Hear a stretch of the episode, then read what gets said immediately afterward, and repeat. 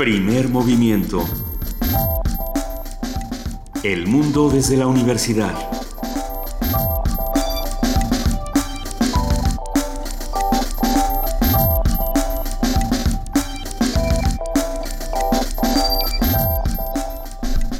Hola, buenos días. Son las 7.05 de la mañana de este viernes 20 de julio y estamos en la cabina de primer movimiento en Radio UNAM con Inés de esa. Buenos días. Buenos días, eh, Miguel Ángel Quemain. Buenos días, Luisa Iglesias. El primer viernes que transmitimos el primer movimiento hace ya casi cuatro años, por cierto, ya va a ser nuestro aniversario. Ya les avisaremos cuando pueden, cuando están invitados para venir a saludarnos y conversar todos. Pero mm, el primer viernes, lo único que me dijo el, el entonces director de Radio UNAM, Fernando Chamizo, fue: por favor, no vayan a decir, gracias a Dios es viernes. Es lo único que por favor les voy a pedir, porque no es posible. Pero hoy sí, ¿eh? ¿Qué semana? Hoy sí, qué bueno que es viernes. Hoy sí, qué bueno que es viernes porque pensé Gracias que no a su entidad favorita que es viernes. Hoy sí pensé que no llegábamos. Desde No. el martes estoy diciendo qué barbaridad, qué jueves tan difícil. Y sáscale. Y sáscale, ¿cómo están los que hacen comunidad con nosotros? Estamos en arroba P Movimiento, en diagonal Primer Movimiento UNAM y en el teléfono 55 36 43 39. Mira, 55 36 43 39. Eh, sí, ya es viernes, pero la ciudad no se ha detenido, el país no se ha detenido. Eh, accidentes en distintas vialidades, violencia en distintas ciudades. Así han sido momentos muy complejos. Pero lo, lo rico de esta semana es que tenemos un podcast de colección, ¿no? Digamos, muchos temas, muchos conceptos de las ciencias sociales, de la ciencia política, desde la dignidad, del Estado de Derecho, eh, el progreso, son y un curso de lujo que ha sido un curso de verano que hoy concluye y que es, ha sido verdaderamente para guardarse y consultarse de Que nuevo. no se acabe ese curso Ajá. de verano. ¿Qué vamos a tener el día de hoy aquí en Primer Movimiento? Hoy vamos a continuar con el curso de verano. Ya este Carmen Ferrá, eh, la soprano que ha encabezado este curso, va eh, a concluir con ópera para avanzados. Es una es, Pero es- bueno. es un cierre, pero al mismo tiempo es una apertura, es una invitación a que el curso continúe por otros medios. Hoy, como cada viernes, tendremos también nuestro radioteatro sorpresa. ¡Yay! Y va a estar interesante. A ver Sí. qué les parece. Vamos a tener la participación de Alberto Asís Nasif para hablar de las multas a los partidos. Alberto Asís Nasif es investigador del CIESAS y es especialista en temas de democracia, procesos electorales y análisis político. Y no, esto no es un déjà vu. El día de hoy vamos, vamos a estar platicando en nuestra nota internacional una vez más con Eduardo Bueno León, investigador del doctorado en estudios latinoamericanos de la UNAM y analista político de América Latina, sobre la redacción de la Constitución de Cuba. Eh, justamente detuvimos esta conversación el día de ayer porque tembló y entonces tuvimos que salir de la cabina, aunque la conversación del lado de Eduardo Bueno no se detuvo porque dejó su celular prendido y pudimos escuchar eh, la ambulancia, ¿qué, qué más se oía? La El moto. trajín de los vecinos. Bueno, los nosotros no, vecinos. porque nosotros estábamos fuera, pero quienes estaban cerca de la radio. Pero creo que queda como un bonito vestigio radiofónico de las cosas que uno puede escuchar cuando, cuando sale de casa, de los ruidos que hay en la ciudad. De todas maneras, empezamos esa conversación es. eh, hablando sobre cómo no era algo nuevo, sino era algo que ya eh, Raúl Castro había preparado, o digamos, el régimen de Raúl Castro ya había ido preparando, ¿no? Sí. y justamente pues va a ser una, una transición interesante. Vamos a ver qué temas toca, a qué poblaciones se dirige, todas estas cosas. Ay, va a estar bueno. Y vamos a tener eh, la, la- la nota eh, de un rally de museos. La Ciudad de México es una de, las, una de las ciudades más ricas en museos. El gobierno federal, con diferentes secretarías, tiene una gran cantidad del sector de cultura, pero también el gobierno de la Ciudad de México y este rally nos va a hacer este, conscientes de toda la riqueza museística que existe en esta ciudad, con la conversación que sostendremos con Monserrat Navarro Herrera, que se encarga de la comunicación educativa en la coordinación del patrimonio histórico y artístico de la, de la Secretaría de Cultura. Siempre que empieza con rally que lo queremos hacer, ¿cuál fue el rally que el otro día queríamos entrar y que queríamos estar de... Ah, ¿y el rally digital? El rally digital, qué bonito. Hay Sí, que pero preguntar ya qué somos pasó. muy mayorcitos. Ya, ya, Ya estamos ya muy mayorcitos. en la categoría. El día de hoy la poesía necesaria le toca a Descarga Cultura. Bueno, pues es que te toca a ti, pero francamente, Sí con puedo. ese chorro de voz. Hasta, hasta tengo o si un quieres, poema. escoge, o elige uno y lo leo yo. No, si quieres. Es que tengo uno desde hace como tres días que hasta puedo quedarme callada 20 minutos y hacer eh, ejercicios que ahorita me diga Carmen Ferrá. Bueno, Porque está bien, está re bonito. está. Es de los encendedores, es un poema de encendedores. Así. pero, ajá, ¿con qué te prendes el cigarro? ¿Con la flama de qué o de quién? Está, bueno, está bueno. Tenemos más, tenemos todavía un par de cosas más antes de terminar el programa. Tenemos una mesa, en la, una mesa dedicada a la literatura. Esta, vamos a conversar con Héctor Manjarres, que ha publicado un libro de cuentos que reúne casi 50 años, 49 años y medio de cuentos. Eh, eh, desde 1967 a 2016, lo publicado Editorial Era bajo el título de Historias que dicen que está re bueno. Sí, sobre todo lo interesante va a ser eh, preguntarle qué se encontró cuando revisó los cuentos. ¿Qué cuentan de, un, de un autor sus cuentos? ¿Qué dicen los cuentos del autor? Ah, va a estar re buena esa conversación. Cerramos hablando de Juana de Arco o la posibilidad de ser espectáculo de danza, conversación con Jessica Sandoval, coreógrafa y directora de la compañía Realizando Ideas. Así que quédense con nosotros de 7 desde la mañana. Hoy hay música nueva como hay cada viernes para empezar este programa y les recordamos que es viernes de complacencias. Sí, pueden poner lo que quieran. Si el viernes pasado se quedaron como algunos radioescuchas diciendo no queríamos rock and roll porque nos ponen rock and roll, pues pidan alguna otra cosa. Hoy pueden poner el género que quieran, el viernes pasado también, y el que viene así será.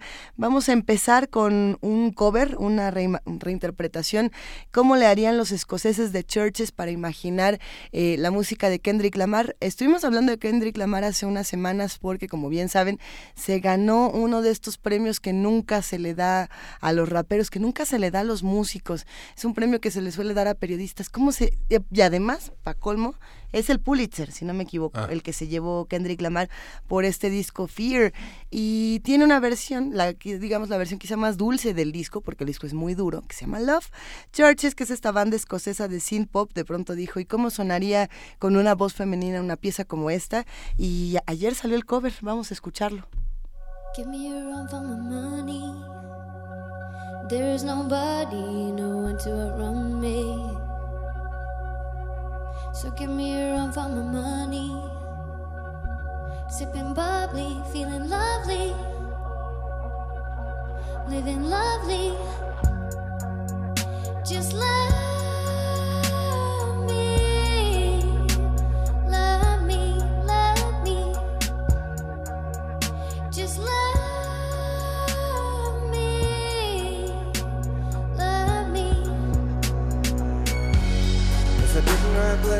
blade on curve, will you still love me? If I made up my mind to work, will you still love me? Keep it a hundred, I'd rather you trust me than you love me. Keep it a whole one, don't got you, I got nothing. I got something. We gon' function, no assumptions. Feeling like fighting with it. Knock it out twice, I'm with it. Only for the night, I'm kidding. Only for life. If I didn't ride blade on curb, will you still love me? If I made up my mind to work, will you still love me? Keep it a hundred, I'd rather you trust me than you love me. Keep it a whole one, uh-huh. don't got you, I got nothing. Give me a run for my money. There is nobody, no one to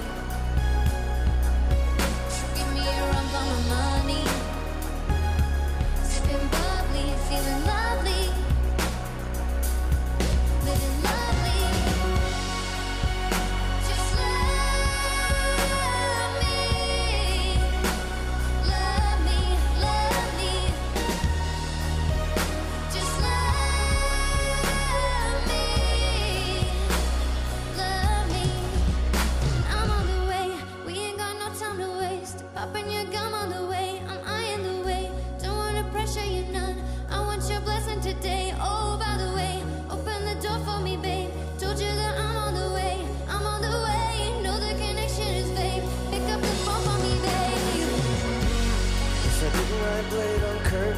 still? Love me. If I made up my mind to work with you still. Love me. Keep it a hundred, I'd rather you trust me than you. Love me. Keep it a whole one, don't got you, I got nothing.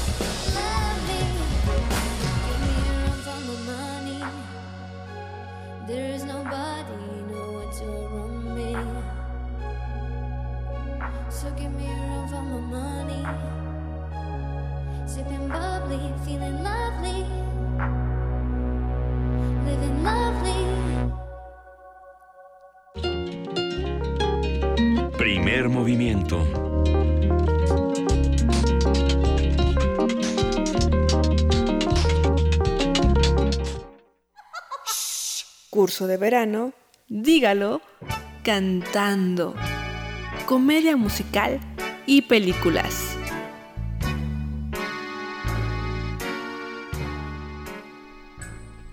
La ópera es una composición dramática y musical en la que los diálogos de los personajes son expresados a través del canto, el acompañamiento de orquesta también. Un cantante de ópera se distingue por su potencia vocal que depende de manera importante de la respiración, la cual proporciona fuerza para definir la tonalidad de la voz. Vamos a conversar con Carmen Ferrá, soprano, sobre la ópera, dónde se estudia, lo que se requiere para cantarla y hoy es el nivel avanzado. Rápidamente, en cuatro días llegamos en el quinto al nivel avanzado. Hola, muy buenos días. Sí, llegamos al, quinto día a nuestro curso Ópera Nivel Avanzados del curso de iniciación, que quede claro.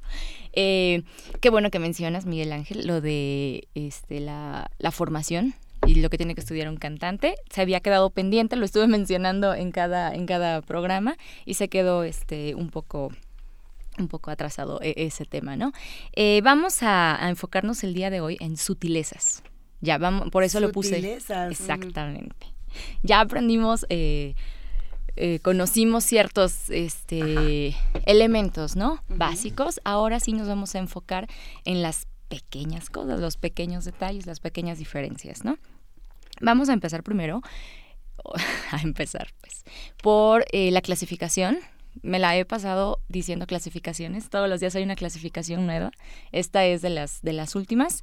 En cuanto a las voces, ya que tenemos eh, la soprano, mezzosoprano, eh, tenor, barítono o bajo, dentro de cada tesitura hay una subclasificación, mm. que depende directamente del timbre, lo que hace única este, su voz, que yo le escucho y digo, ah, esta es la voz de, de María Luis, de este, Luisa o de Juana Inés, ¿no? E, esa, esa, esa diferencia. Entonces, en todas las voces, en casi todas, tenemos a los ligeros, ¿no? la soprano, está la soprano ligera, que es esa voz muy, ligera, como lo dice el, el, nombre, una voz muy suave, muy, muy cálida, por así decirlo, un poco chillona. Este, entonces está la, soprano ligera, la soprano lírico ligera, que puede tener esa, esa suavidad, esa delicadeza, pero también puede ser un poco más...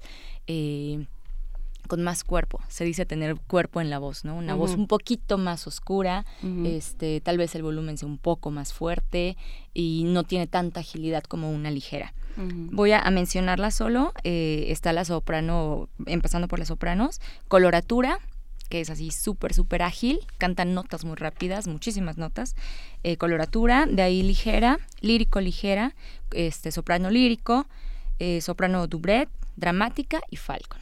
Son muchísimas sopranos, eso se va aprendiendo este, conforme uno va escuchando, ya comienzas a comparar y dices, ah, claro, sí, identifico perfectamente eh, el, timbre, ¿no? La rudeza de la voz este, en estas subclasificaciones. En los tenores igual tenemos ligeros, eh, líricos y aparte tenemos una clasificación de tenores heroicos, tenores rossinianos, mozartianos, dependiendo el repertorio en el que se, se especialicen que tiene sus, requerimientos, ¿no? Los barítonos igual, ligeros, eh, líricos, bufo, verdiano, dramático y, y, bajo barítono. Y las mezzosopranos son mezzosoprano ligera, lírico y dramático. Es la última clasificación que voy a, a dar en este pequeño curso. Ok, ok, ok. después de, de, la clasificación, quiero hablar de algo que es muy común en la ópera, que son los recitativos. ¿Habían escuchado el, término? Sí. Sí, pero no sabemos bien a bien qué es el recitativo. cuando hablan. Ajá. Pero, ajá, pero es que hay una parte que no es. Bueno, a ver, sí, sí, sí. Sí, si lo comparamos, ven que ayer mencioné en la zarzuela que cantaban y hablaban, que, que, eso desgastaba la voz, ¿no? Pero es hablar así, tal cual, con este tipo de voz. En la ópera no se habla, pero hay partes que son casi habladas que es como este, como cuando van y vienen, ¿no? Entró. Exactamente. Sí, no tienen una melodía que uno puede estar tarareando después. No, es, es, hay música, la orquesta está presente o a veces solo es con piano y el cantante, este, sí, canta notas, pero son, no hay una línea melódica tal cual. Ese es el recitativo y normalmente es ahí donde se desarrolla este, la, la, trama. exactamente, porque las áreas están hechas para que el, cantante luzca su voz. Y entonces puede decir solo tres palabras en una, en un área y toda la historia sí, sí se narra en los recitativos. Pensaba, eh, cuando hablabas de agilidad de la voz en La Reina de la Noche, en, la, en el área de, em, de la flauta mágica de La Reina de la Noche, que justamente eh, es para que ciertas, eh, ciertas sopranos luzcan además unos tonos altísimos y una... Y no sé si es eso, la agilidad, el poder ir y venir de, de un tono Sí. Muy rápidamente, con muy poquitas notas. Sí, eh, bueno, eso es más el, dominio del, registro y la mm. agilidad se refiere al número de notas, que son muchas, muchas, muchas notas y cortitas. Mm. Esa, esa es la agilidad realmente. Pero que dominen el, el, el registro es una, una, buena técnica, ¿no? Luego dicen que en un solo cantante puedes escuchar a tres o cuatro, porque pasan por la voz de cabeza y suena a una persona este, luego llegan a, voz media y suena a otra persona y voz de pecho suena a otra persona. De hecho, hay pasos, le conocemos como pasos. Tenemos una nota donde es tu, tenemos, bueno, por ejemplo yo, ¿no? El registro medio es este cómodo, pero no es el, registro donde sueno más fuerte, donde puedo lucir más, porque soy soprano. Y tengo una nota donde cambia la colocación de la voz y ya llego a mi registro pleno, donde soy totalmente yo. Y esa nota de paso a veces es muy difícil emparejarla. Entonces, esa, esa es uno de los puntos claves donde tú puedes ver si es un buen cantante o tiene una buena técnica, ¿no? Que se escuche siempre la misma persona arriba, en medio y abajo, que no se escuche este cambio de, del paso. Eh, este ejemplo de la Reina de la Noche, ayer estuve considerando ponerlo o no, ya no lo puse, es bastante conocido, quien tenga curiosidad. ¿Quieres que lo cante? Ah, claro. Híjole. Sí. Híjole, va. No pensé tener esa reacción. Pero creo que sí tenemos un, ejemplo guardado por aquí. De la reina. escuchar. O, qué, no, de la reina te gustaría empezar? Ok, elegí cosas ¿Por qué no elegiste a la reina de la noche? Porque es muy conocida. Ah, pues sí, o sea, sobrepasa eh, eh, lo que yo quería. Quiero sí mostrar cosas conocidas, pero no tanto. Para que vayamos más. ampliando, exactamente. Quien tenga, quien tenga curiosidad, bueno, ya busca La Reina de la Noche, es famosísima y sí, muestra el, virtuosismo y, la agilidad de, las sopranos, ¿no? La primera área que elegí se titula La Dona Immobile. Y la elegí porque en, en redes sociales pidieron este, algo de Rigoletto. Sí. Dije, pongo a la soprano, pongo al tenor, ¿qué pongo? Elegí al tenor, la dona móvil. Ay, por cierto, hace rato vi un, este local de donas. Y se llama la se dona llama la dona móvil. ¿Ya ves? No significa eso. ¡Qué bonito! sí, y dona con, bueno, okay. Me causó gracia. Esta aria está interpretada por Luciano Pavarotti que es eh, de los más grandes representantes de, los cantantes operísticos. Y él es, bueno, fue tenor y bueno, tenía una voz muy, muy franca. Él, la característica de su voz es que cantaba siempre dando dando todo, ¿no? Y muy afuera. Lo que mencionaba un poco de Rolando Villazón, este, en cuanto a la manera de, interpretar. O sea que la voz está desbordada, está hacia afuera. Vamos a escuchar este primer ejemplo que es de la ópera Rigoletto de Verdi.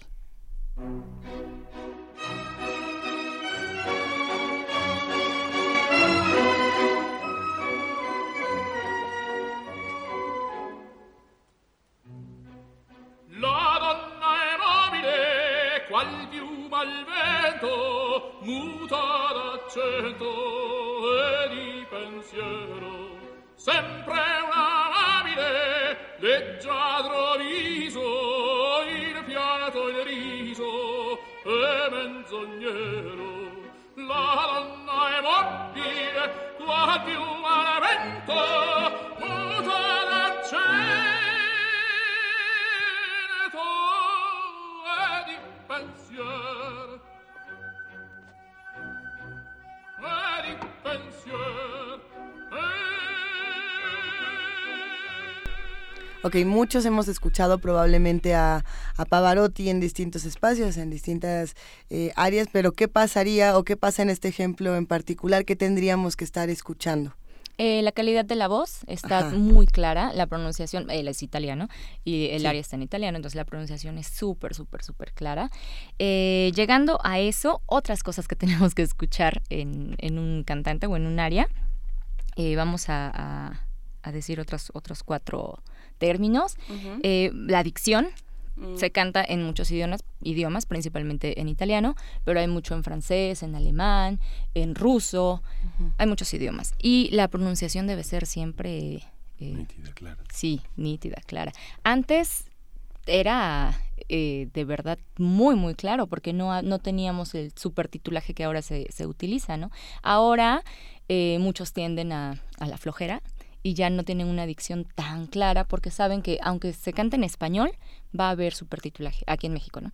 Aunque se cante en español, hay un supertitulaje porque de repente por eh, la altura de, de las notas no se entiende el texto, pero sí debe ser muy, muy clara. Que en Eh, todas partes hay subtitulaje, ¿no? Sí. Prácticamente en todo. Sí, ahorita ya es, ya es este común.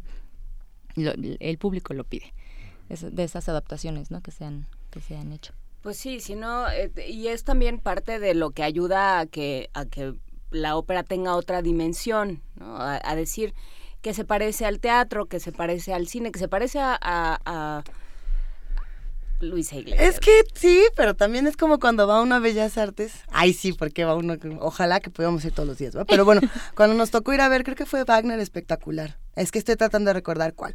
Y entonces tienen el supertitulaje, pero yo nada más veía toda la gente, en lugar de estar viendo el espectáculo monumental, viendo hacia arriba.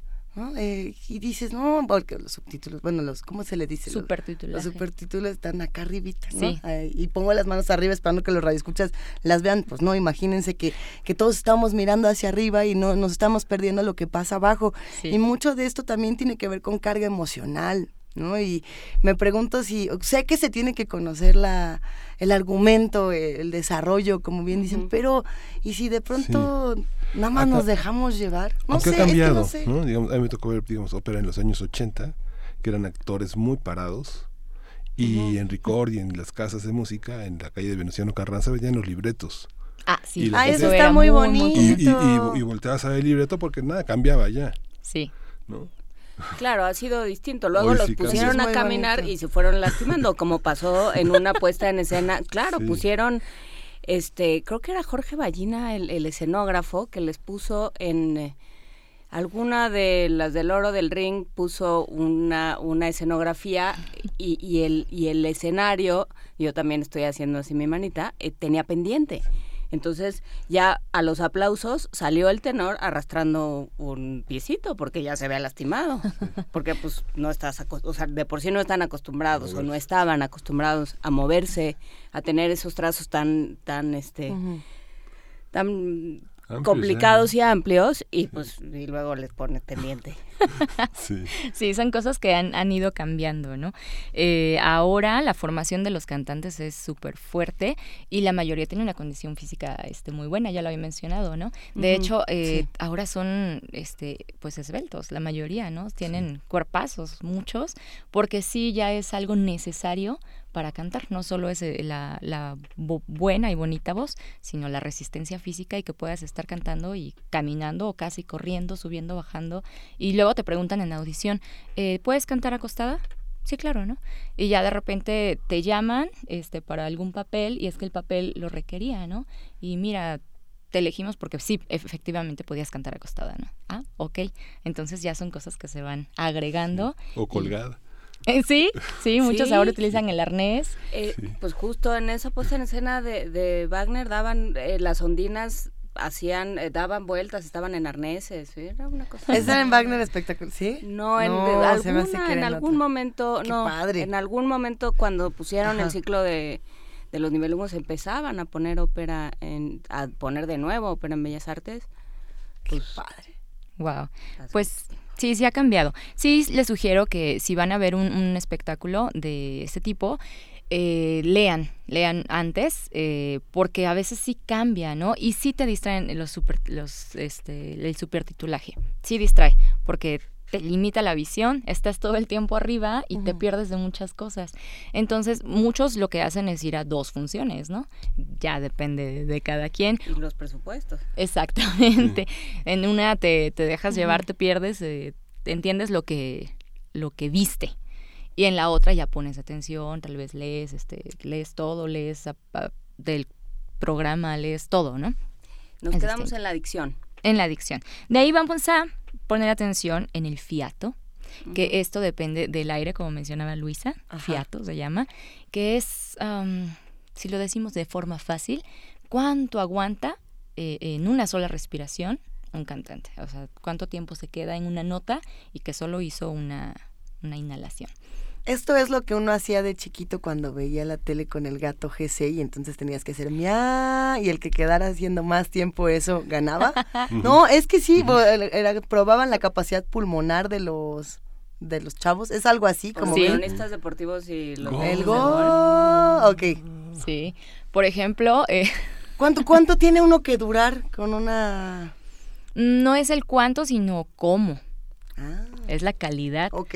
Eh, porque es difícil, no, eh, a base de entrenamiento, y no tiene que temblar la voz. Y no ah, te tienes que lastimar, ¿no? No te lastimas, no tiembla la voz, no se corta, porque de plano hay, en quienes se corte, eh, hay quienes lo pueden hacer solo en un fortísimo y hacer un, piano, o sea, quedito, es muy difícil. Entonces tú ahí valoras la calidad también de, del cantante, ¿no? Y su manejo de, la técnica. Un ejemplo que no traigo, pero que lo pueden escuchar, es con Cecilia Bartoli. Tiene un, un fiato, wow, excelente. Es así de los mejores ejemplos de esto. Eh, también vamos a escuchar el, fraseo. Eh, eh, fraseo para el público es como hace las dinámicas un cantante. Que no cante todo parejo, ¿no? A veces sube, a veces baja. Y ahí es donde tú encuentras riqueza en la interpretación así de manera técnica, de vas a aplicar el paso 1, el paso 2, es la dinámica. A veces sube, a veces baja, a veces lo hace como, como con gis, pero intencionalmente, y, hace toda una dinámica. No es que esté cantando todo parejo como si fuera una grabación o, un instrumento de percusión, no, no es parejo. Entonces, bueno, son, son cosas que podemos ir analizando este, en una voz. Eh, escuchemos el siguiente ejemplo, ¿les parece? Perfecto es de eh, la, ópera Los cuentos de Hoffmann, de Offenbach. Y aquí cantan dos de las principales exponentes actuales, eh, que son Ana Netrebko y Elina Garancha. Ana Netrebko es soprano, Elina es mezzosoprano. Elina es una mezzosoprano eh, con un timbre un tanto claro, no es ligera, pero sí es, es, un timbre claro. Y Ana Netrebko es soprano, pero su voz es, es muy oscura. Entonces hay un momento aquí donde ustedes van a decir quién es la soprano y quién es la mezzosoprano. soprano. Incluso la soprano llega a sonar más oscuro que la mezzosoprano. Órale. Y es la barcarola.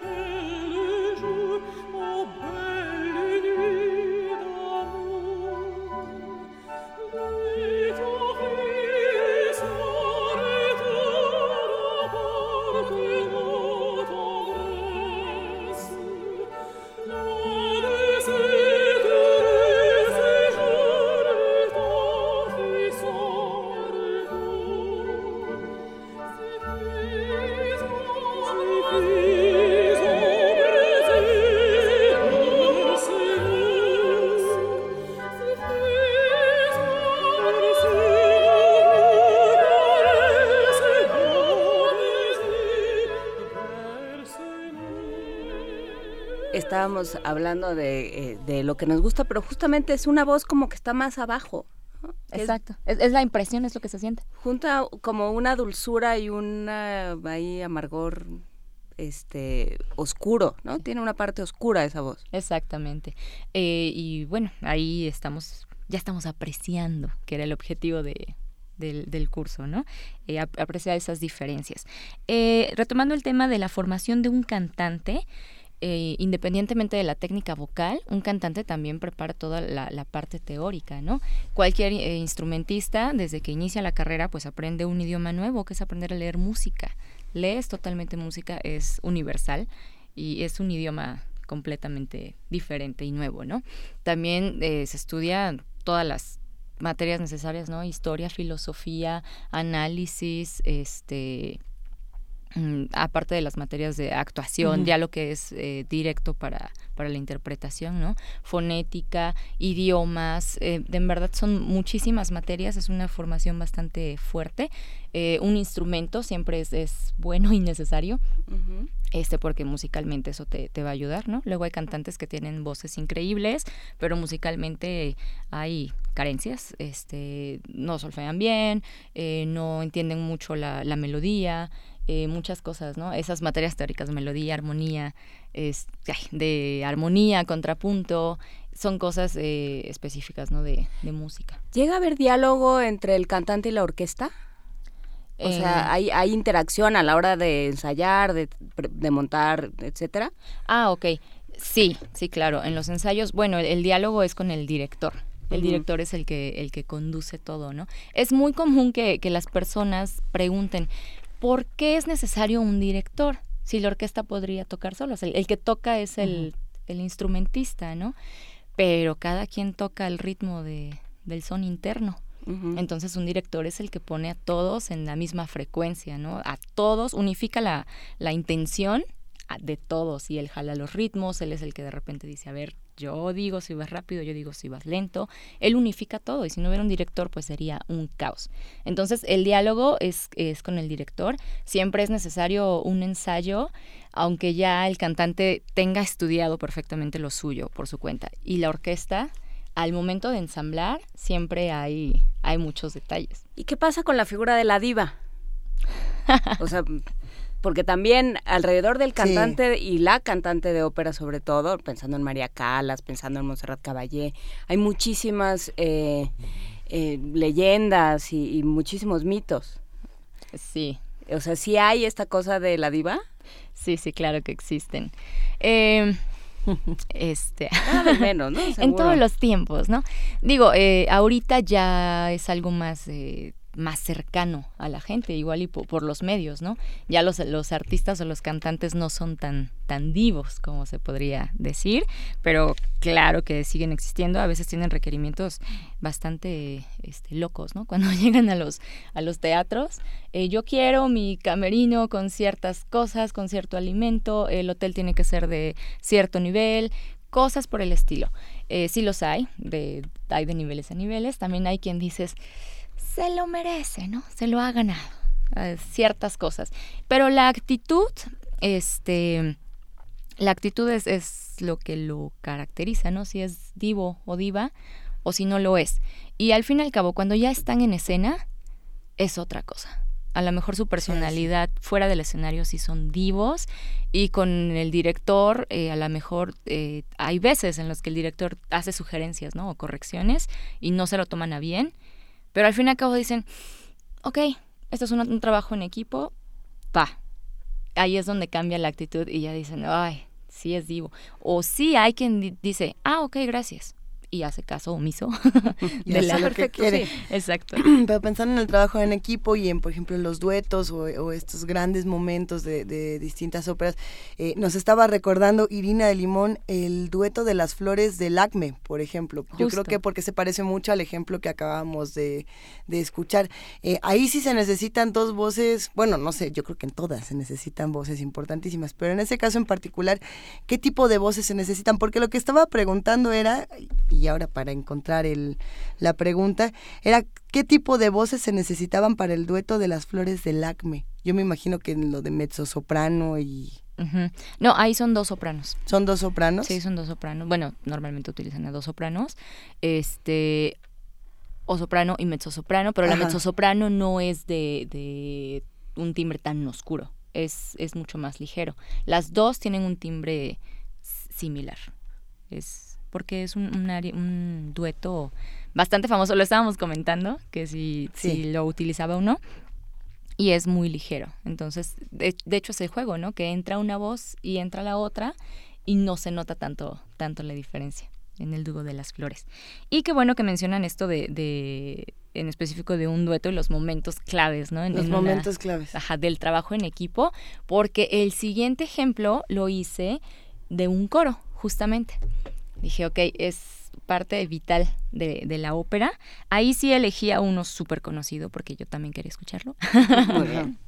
es el brindis de la Traviata. Mm. es Sí, muy sí, conocido. sí, sí. que justo acá y acaban de hacernos un- una... Hicimos una gala de ópera y cantamos el brindis y el director de escena dijo, no hay este, utilería, no se van a utilizar copas, por favor no hagan la mano como si tuvieran una copa, porque no hay copas.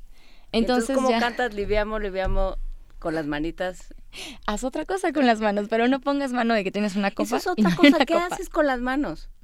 Bueno, tienes que, que interpretar, tienes que meterte en el papel, saber exactamente en qué lugar estás, en qué momento estás, qué estás haciendo y crear toda una historia detrás de tu personaje. Tal vez seas coro, pero tu personaje está ahí por una razón, ¿no? Ahí en, en Liviamo, este, bueno, yo fui a una fiesta, ¿no? ¿Qué estoy haciendo ahí? Pues lo que puedas hacer en una fiesta. A lo mejor soy el, el amargado que fue como obligado y está así en un rincón como de malas, ¿no? Pero a lo mejor soy el fiestero que quiere conquistar chicas, ¿no? Y ando de arriba para abajo y aquí galante y todo. Entonces, las manos no, ni las puedes tener de brazos cruzados, no, sí tienes que justificar todo movimiento y tener una acción. Siempre. Vamos a escuchar el siguiente, el siguiente ejemplo. Este es un dueto con María Calas, justamente, que es La mera mera. La La mera diva. mera, sí, es la diva. Y Francesco Albanese, es una grabación de 1953 y es el famosísimo Brindis de la Traviata.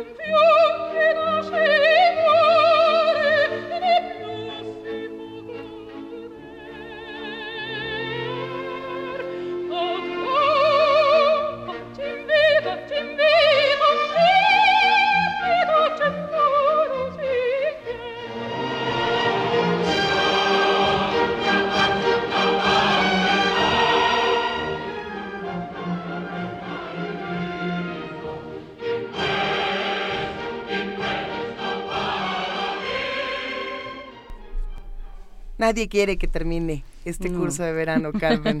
Los radioescuchas nos escriben, nos mandan sus propias recomendaciones de ópera y, y bueno, pues seguimos en esta parte de qué tenemos que escuchar, cómo analizamos estos ejemplos. ¿Se le puede estudiar algo a María Calas o mejor no? O mejor la dejamos que sea como es. ¿Qué tenía María Calas? O sea, ¿era educación, era talento, era había cultivado la voz o, o así venía del paquete? Eh, no, no, claro que hay formación. De hecho, la voz, eh, hay, hay mucha discusión acerca de ella. Hay quienes dicen, pues Ajá. que no es, no es el, el instrumento más bello que, que haya existido, ¿no? Ni la mejor técnica. Sin embargo, ella eh, era muy buen músico. Entonces, eh, musicalmente todo está bien hecho, ¿no? Pero la gran virtud de María Calas era la interpretación. O sea, Calas de verdad cautivaba al público, te perdías transmitía lo que ella quería. Transmitía absolutamente todo. Su, su interpretación es muy fuerte, muy, muy fuerte. María Calas, de verdad, era una gran intérprete. Y aparte, eh, ella comenzó a cantar todo. Cantaba cosas muy agudas, cantaba de soprano coloratura, de soprano ligera, de soprano lírico ligera, de soprano lírico y cantaba cosas ya muy pesadas. Eh, después, eh, pues sí hubo ya como un desgaste en la voz, pero a ella se le conoce como soprano absoluta, ¿no? Porque abarcó todo, cantó todo y pues es lo que la convierte en, en María Calas. Exactamente. Sí, ya luego, este, Onassis y demás ya fue otra cosa, ¿no? Sí, sí, pero la ópera hay que disfrutarla. Este, permitirse, como decía Luisa, dejarse llevar, así. Cada quien lea su reseña, lea lo que quiera leer, pero disfrutar absolutamente todo. La ópera es para todos y eh, en cuanto al comportamiento que muchos dicen, es que no sé si aplaudir, este, Oh, sí. suele suceder, ¿no? Pero en- no en la ópera, sino en, en conciertos con orquesta, que los que no han ido y van por, por primera vez, ¿no? No sé, los embarga la emoción y termina un movimiento con todos los instrumentos y en el superforte y tú quieres aplaudir y, y simplemente... Dice el "Shh, cállate, Ajá, baboso", siempre. uno y los demás, "Shh", y así. Y te voltean a ver con cara de qué barbaridad. Ay, no perteneces al círculo. ajá. Exactamente. La ópera no. Recordemos que antes era como el cine. Entonces, en la ópera se permite el aplauso en el momento que el público explota de emoción. Si, si el- público lo quiere, aplaude, se ríe. No, ya no es riguroso ahora este el tener que ir de frac, de traje, o sea, no, para nada. Tú a la ópera vas como quieras ir vestido. eh, de verdad no hay, ya no hay nada de, de etiquetas. Sí, siguen existiendo, por supuesto. Por ejemplo, en el Metropolitan de Nueva York, pues sí hay quien va, pero va por gusto, no porque sea una obligación. Y tú puedes este, reírte, puedes, obvio no puedes estar hablando, ¿no? Pero sí puedes aplaudir en el momento que tú quieras. Entonces no hay una, una regla respecto a eso. Pues muchísimas gracias, Carmen. Ferrá, por este esfuerzo, porque en realidad eh, íbamos a hacer otra cosa y ella se lo inventó, se organizó todo, nos convenció y este muchísimas gracias. Genial, Realmente Carmen. te agradecemos mucho por, por haber entrado a esta comunidad de primer movimiento sin, sin miedo. Nunca saldrás, Carmen. Ya nunca saldrás, esperamos eh, que podamos colaborar de manera más frecuente. Muchísimas gracias, gracias a todos los que enviaron mensajes y nos vamos con Un último un ejemplo. último se ejemplo. vale el último. ¿Lo podemos dejar completo? Muchas gracias a ustedes. Este fue todo un placer. De verdad disfruté mucho el, el compartir con ustedes todo, todo esto y espero que hayan eh, abierto un poco más su, su panorama ¿no? hacia la música. El último ejemplo es el toreador. Me gustó el ejemplo porque es un área con coro. Es un solista con el coro, toreador de la ópera Carmen. Y bueno, muchas, muchas gracias. Muchas gracias, Carmen. Carmen de la ópera Carmen.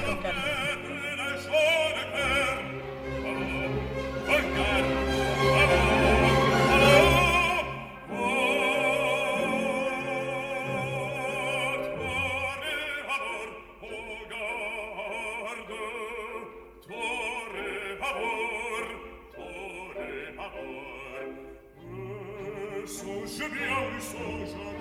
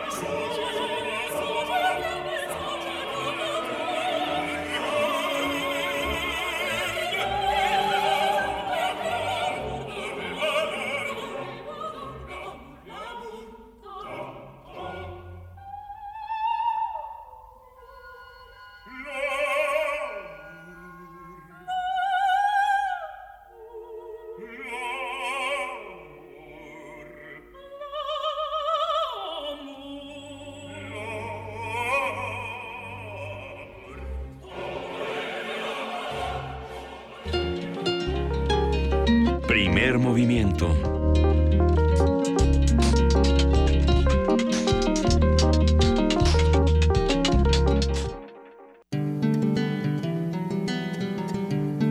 Para teatros, los radioteatros de primer movimiento.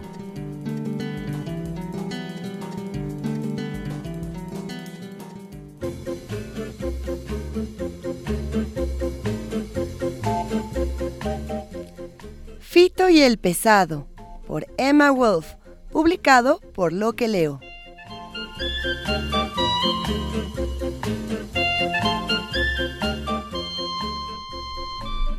Fito se sentó en una silla y se puso a dibujar. Un elefante. Grande, con cuatro patas, una trompa y dos colas, porque la primera le había salido mal. Sintió que lo jalaban de la manga.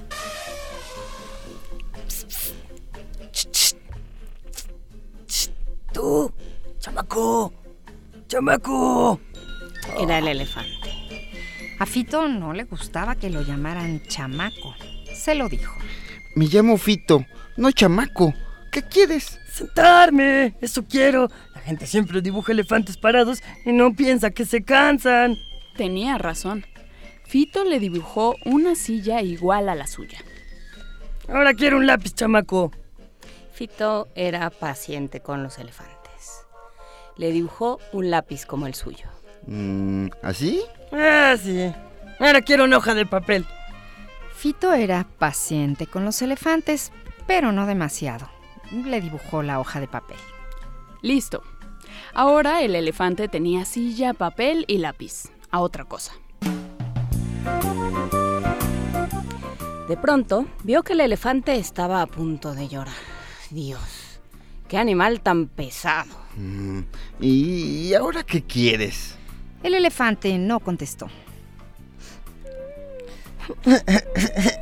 Mm, Dime qué quieres. El elefante suspiró, pero no dijo nada. Fito sabía bastante de elefantes. Había dibujado miles en su vida. Los conocía mejor que los exploradores. Ya sé lo que quieres. ¿Quieres un elefante como el mío? Muy despacio, le dibujó un elefante igual al suyo. Grande, con cuatro patas, una trompa y dos colas porque la primera le había salido mal. Pero... Enseguida sintió que le jalaban la manga. ¡Chamaco! ¡Chamaco! ¡Chamaco! Era el elefante del elefante.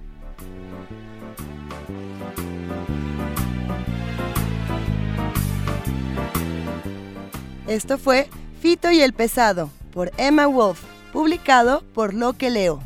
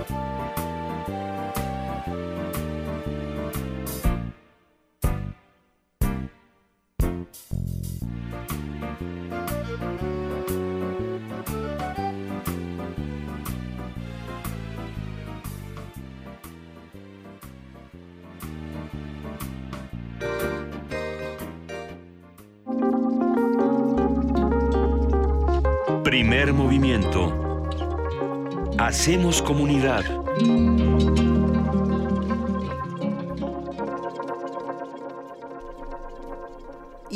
Tenemos complacencias musicales y mucho más que platicar, que conversar esta mañana. Eh, se me había olvidado, y le pido una disculpa a todo, el equipo de primer movimiento, decir desde las 7 de la mañana que las complacencias hoy están planeadas para irse al lado del bolero. Tenemos una que no, no, no tiene mucha cara de bolero, la vamos a poner de todas maneras, y más adelante vamos a ir entrando a este delicioso tema, Miguel Ángel. ¿Cuál es tu bolero? Uy, el reloj. ¿Sí? Sí, me gusta mucho. El es tuyo, un, es Juan un círculo interesante. Este, envidia. ¿Envidia? Últimamente traigo, traigo Ah, es mucho envidia. ¿Adoro es bolero o no es bolero? Sí. Porque a mí me gusta mucho Adoro. Es de Manzanero, ¿no? De Sí. Armando. Manzanero. ¿Qué, qué boleros les gustan a los que hacen comunidad con nosotros? ¿Cuál quieren escuchar? Eh, a continuación tenemos una petición de Martelena Valencia, a quien le mandamos un abrazote. Esta es muy rockera, ¿no? Si no me equivoco, y los vimos en el Notfest eh, hace dos años o tres. Dos años, tres, dos, dos o tres. Bueno, hace dos Notfest estuvo presentándose Disturbed con esta canción, Miguel Ángel. El sonido del silencio. Universal.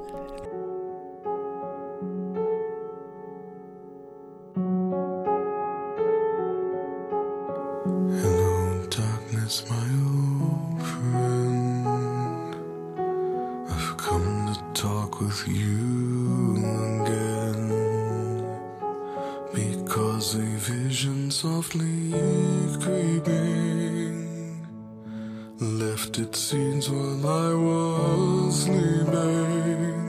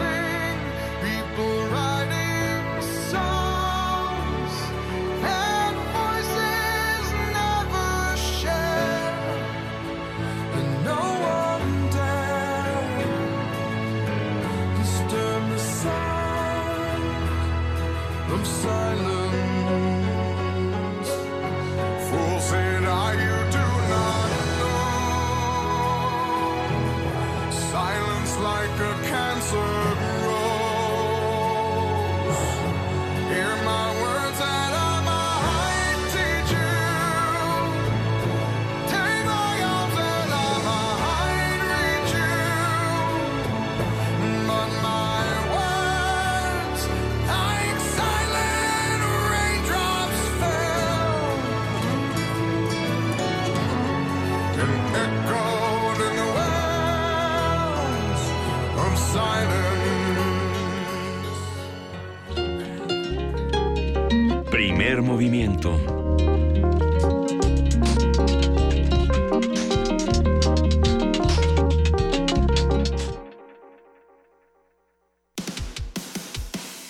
Dejar huella en cada aula de la UNAM es un deber de un verdadero Puma. Deja tu huella y apoya Fundación UNAM a de cara a miles de universitarios. Súmate 5340-0904 o en www.funam.mx. Contigo hacemos posible lo imposible. ¿Quiénes hacen la ciencia? ¿Cómo se suma la ciencia a las soluciones de los problemas iberoamericanos? Científicos, investigadores y académicos de Iberoamérica hablan de los avances en ciencia, tecnología e innovación que inciden en nuestra vida. La ciencia que somos. La ciencia que somos. Iberoamérica al aire. Viernes a las 10 y media de la mañana. 96.1 de FM. Retransmisión, domingos a las 9.30 de la mañana por el 860 de AM. Radio UNAM. Experiencia sonora. Imaginas convertir ese aburrido jardín en un parque recreativo? ¿O qué tal esa barranca? Convertirla en un hermoso corredor para sacar a pasear a tu mascota. O un centro cultural ambulante que pase por todos los parques de tu colonia. Participa este 2 de septiembre. Elige el proyecto que más beneficia a tu comunidad y enchula tu colonia. Instituto Electoral Ciudad de México. Con participación todo funciona. Maestras de Diego Rivera, Frida Kahlo, Olga Costa, José Clemente Orozco, David Alfaro Siqueiros y el Dr. Atl, entre otros destacados artistas, se exhiben en la exposición Colección MAM, abierta en el Museo de Arte Moderno. La selección pone al alcance del público las joyas de arte pictórico de artistas mexicanos del siglo XX. La exhibición Colección MAM está abierta en el Museo de Arte Moderno de Chapultepec, Ciudad de México.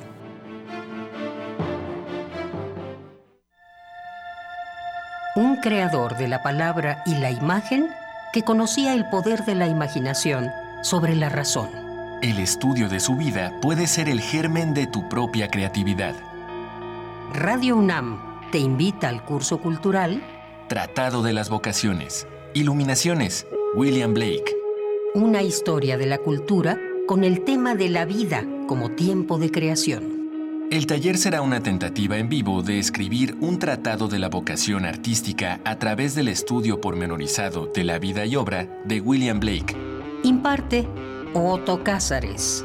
Los cuatro sábados de agosto, de las 11 a las 15 horas, en las instalaciones de Radio UNAM. Informes e inscripciones al 56 23 32 72 o 56 23 32 73. Invita Radio UNAM, Experiencia Sonora.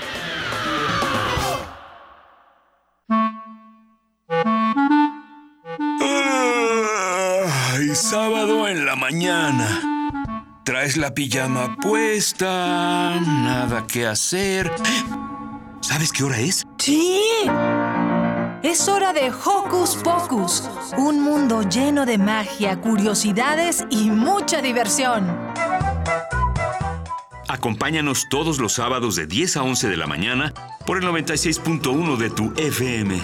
Hocus Pocus, la revista de los peques y no tan peques, y en la que la voz principal es la tuya. Forma parte de este espacio de imaginación. Radio UNAM, experiencia sonora.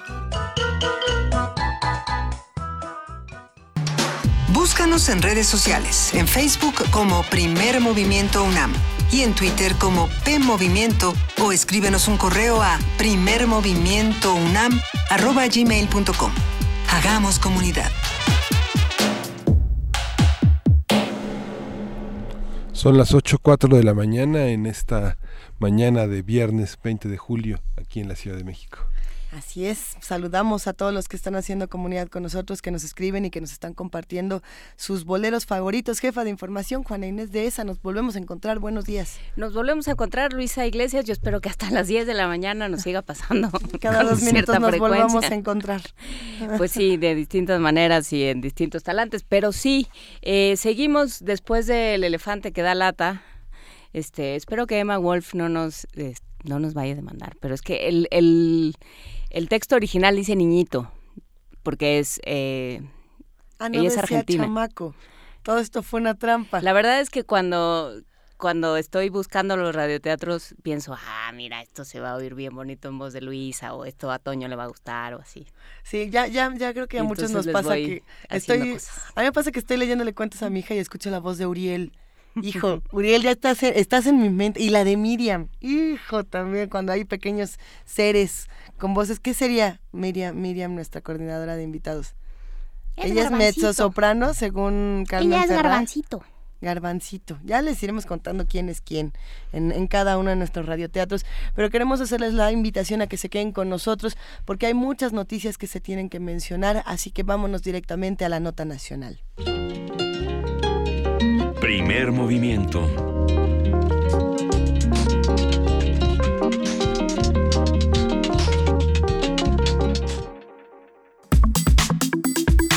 Nota nacional. El pasado miércoles, el Instituto Nacional Electoral definió multas por un total de 236.5 millones de pesos para los partidos Morena, PRI y PAN que incurrieron en faltas durante el proceso electoral de este año, según el INE. El consejero Ciro Murayama, presidente de la Comisión de Fiscalización del INE, informó que la Unidad Técnica de Fiscalización encontró malos usos en las cuentas de esas instituciones políticas. Morena fue el partido que obtuvo la multa más alta con 197 millones de pesos, comillas, por la constitución de un fideicomiso para obtener recursos como un mecanismo de financiamiento alterno a las reglas establecidas. Según la autoridad, este fideicomiso, que supuestamente se creó para apoyar a los damnificados del sismo del 19 de septiembre, se omitió en el reporte de ingresos. El consejero Murayama explicó que esta acción constituye un fraude a la ley.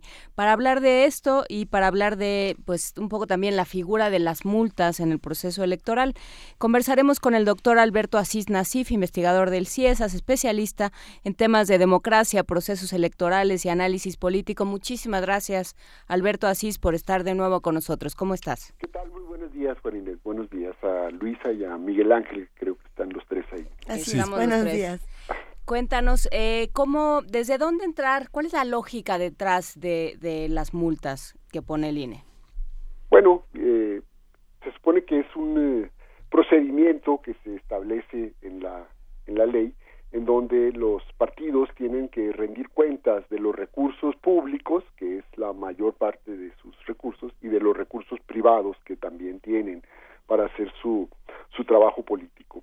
Y lo que acaba de hacer el INE hace dos días, pues fue precisamente eh, trabajar estos, eh, estas primeras multas que todavía no tienen que ver con el proceso electoral, son eh, casos y expedientes previos al, al, proceso electoral y que tienen, digamos, diversas eh, eh, raigambres. Uh -huh. eh, en primer lugar está este esta multa a Morena, digamos, que es así como la, la parte más eh, llamativa y escandalosa, digamos, de lo que se está ahorita debatiendo, de este fideicomiso ¿no? que se generó para transferir recursos a los afectados por el sismo, de, los sismos de, de, septiembre del año pasado.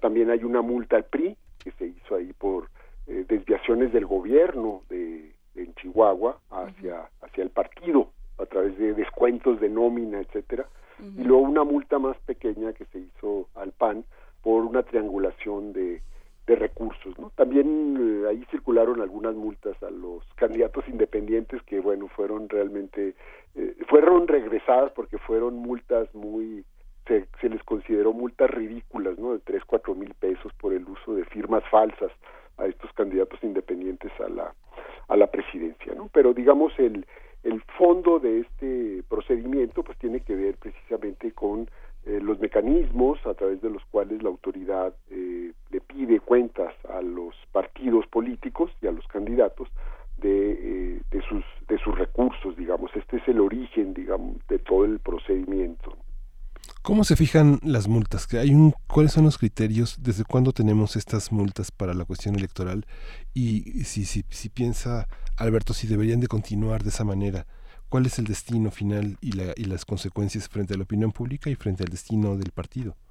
Bueno, mira, el, la relación este, prácticamente empieza de, desde que hay este dinero desde que se fija el modelo actual de, de, financiamiento, que es mayoritariamente público, desde ese momento, digamos, establecen una serie de mecanismos y de condiciones para eh, generar la rendición de cuentas que tienen que hacer los, los partidos. Esto es viejo, ya conocemos los, los históricos casos esos de que durante el inicio de la de la transición y de la alternancia ya en el año 2000, entre el año 2000 y 2003 se hicieron con el famoso Pemex Gate, ¿no? Esta desviación que se hizo de, recursos a una campaña del PRI o esta eh, otra organización que se llamó Amigos de Fox que también se triangularon recursos para apoyar la, la campaña en el año en el año 2000.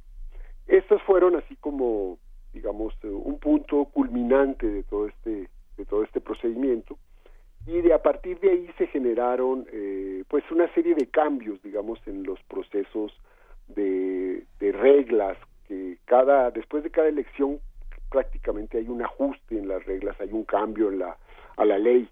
Y en la última reforma que se hizo después del 2012 se establecieron mecanismos ya como más puntuales para tener supuestamente una fiscalización casi en tiempo real.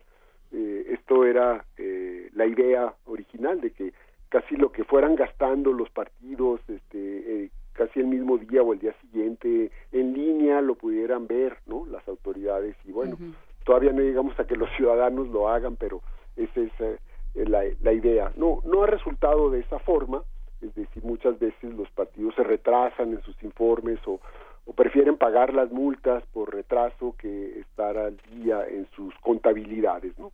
De cualquier forma, se establece que hay sanciones eh, que se hacen eh, al 100%, 200%, 250%, ¿no? O sea, son son porcentajes que se han ido estableciendo, ¿no? En los en los reglamentos y ahora en este caso concreto pues vimos que se establecieron para Morena pues una una multa del 250%, para el PRI también, para el PAN de 200%, es decir, son eh, se supone que porcentajes que establecen la, la misma la misma autoridad, ¿no? Para eh, digamos eh, penalizar, ¿no? Eh, la desviación o la, la falta que haga el, la organización política, ¿no? O el candidato. Ujú. López Obrador dice que es una venganza política y de lo que se habla no es un, no es de un desvío, sino de la constitución, eh, digamos, fuera de las reglas de un fideicomiso.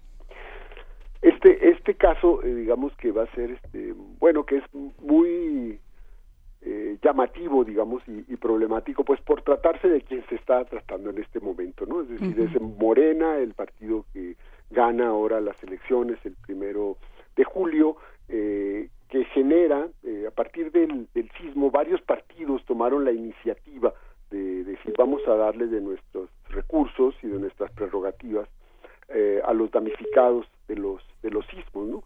Lo cual de alguna manera aquí ya te está indicando que hay este que hay una eh, una serie de cantidades exageradas de montos de, de dinero público que hay que revisar el modelo de, de financiamiento, ¿no? Porque si finalmente los partidos tuvieran estrictamente para lo necesario de su trabajo político, pues no podrían desprenderse de grandes cantidades de dinero. Pero bueno, eh, finalmente la autoridad, tanto administrativa como jurisdiccional, les dijo, no, eso no se puede hacer, no pueden ustedes estar dando eh, dinero y repartiendo sus recursos para lo que ustedes este, consideren que es benéfico, que es políticamente correcto. Entonces se les ocurrió en Morena, dicen, bueno, pues entonces vamos a hacer un fideicomiso eh, privado, ¿no? Entre comillas, para eh, transferir recursos y convocamos a nuestros militantes y dirigentes, legisladores, etcétera, para que aporten. Y creo que el fondo del problema es este, precisamente, que la autoridad ahora dice que este fideicomiso está motivado, fue orientado, fue convocado, digamos, desde Morena, desde la presidencia de Morena, el mismo líder de Morena lo hizo, eh, en algunos casos se dio la dirección del partido, eh, se convocó a través de algunos spots a que se hicieran estas donaciones, las donaciones se hicieron a través de un mecanismo pues como sistemático, orquestado, ahí están las listas de los depósitos, etcétera, ¿no? Y entonces la defensa del partido de Morena, pues ellos dicen que que en efecto se trató de un mecanismo privado para uh, transferir estos recursos que la gente que quiso darlos, sus militantes, para hacérselos llegar a los afectados por el por el sismo y ahí está el punto eh, digamos del del conflicto que uh -huh. va a llegar hasta la instancia jurisdiccional el tribunal va a tener la última palabra porque eh, la, la autoridad administrativa es la que la que impuso la multa, pero el partido ya dijo, ya anunció que se iba a inconformar y que iba a llevar el caso al tribunal.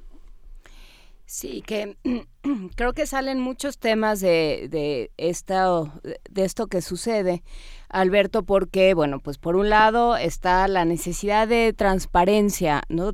A, a priori se necesita que quien sea que reciba un peso público, ¿no? pensando en de dónde venimos, tendríamos ya que hacernos a la idea de que quien reciba un peso del, dinero público tiene que, decir dónde lo usó y tiene que ser capaz de demostrar exactamente en qué lo usó, para qué y, cómo justifica el uso de él, de nuestro dinero, ¿no?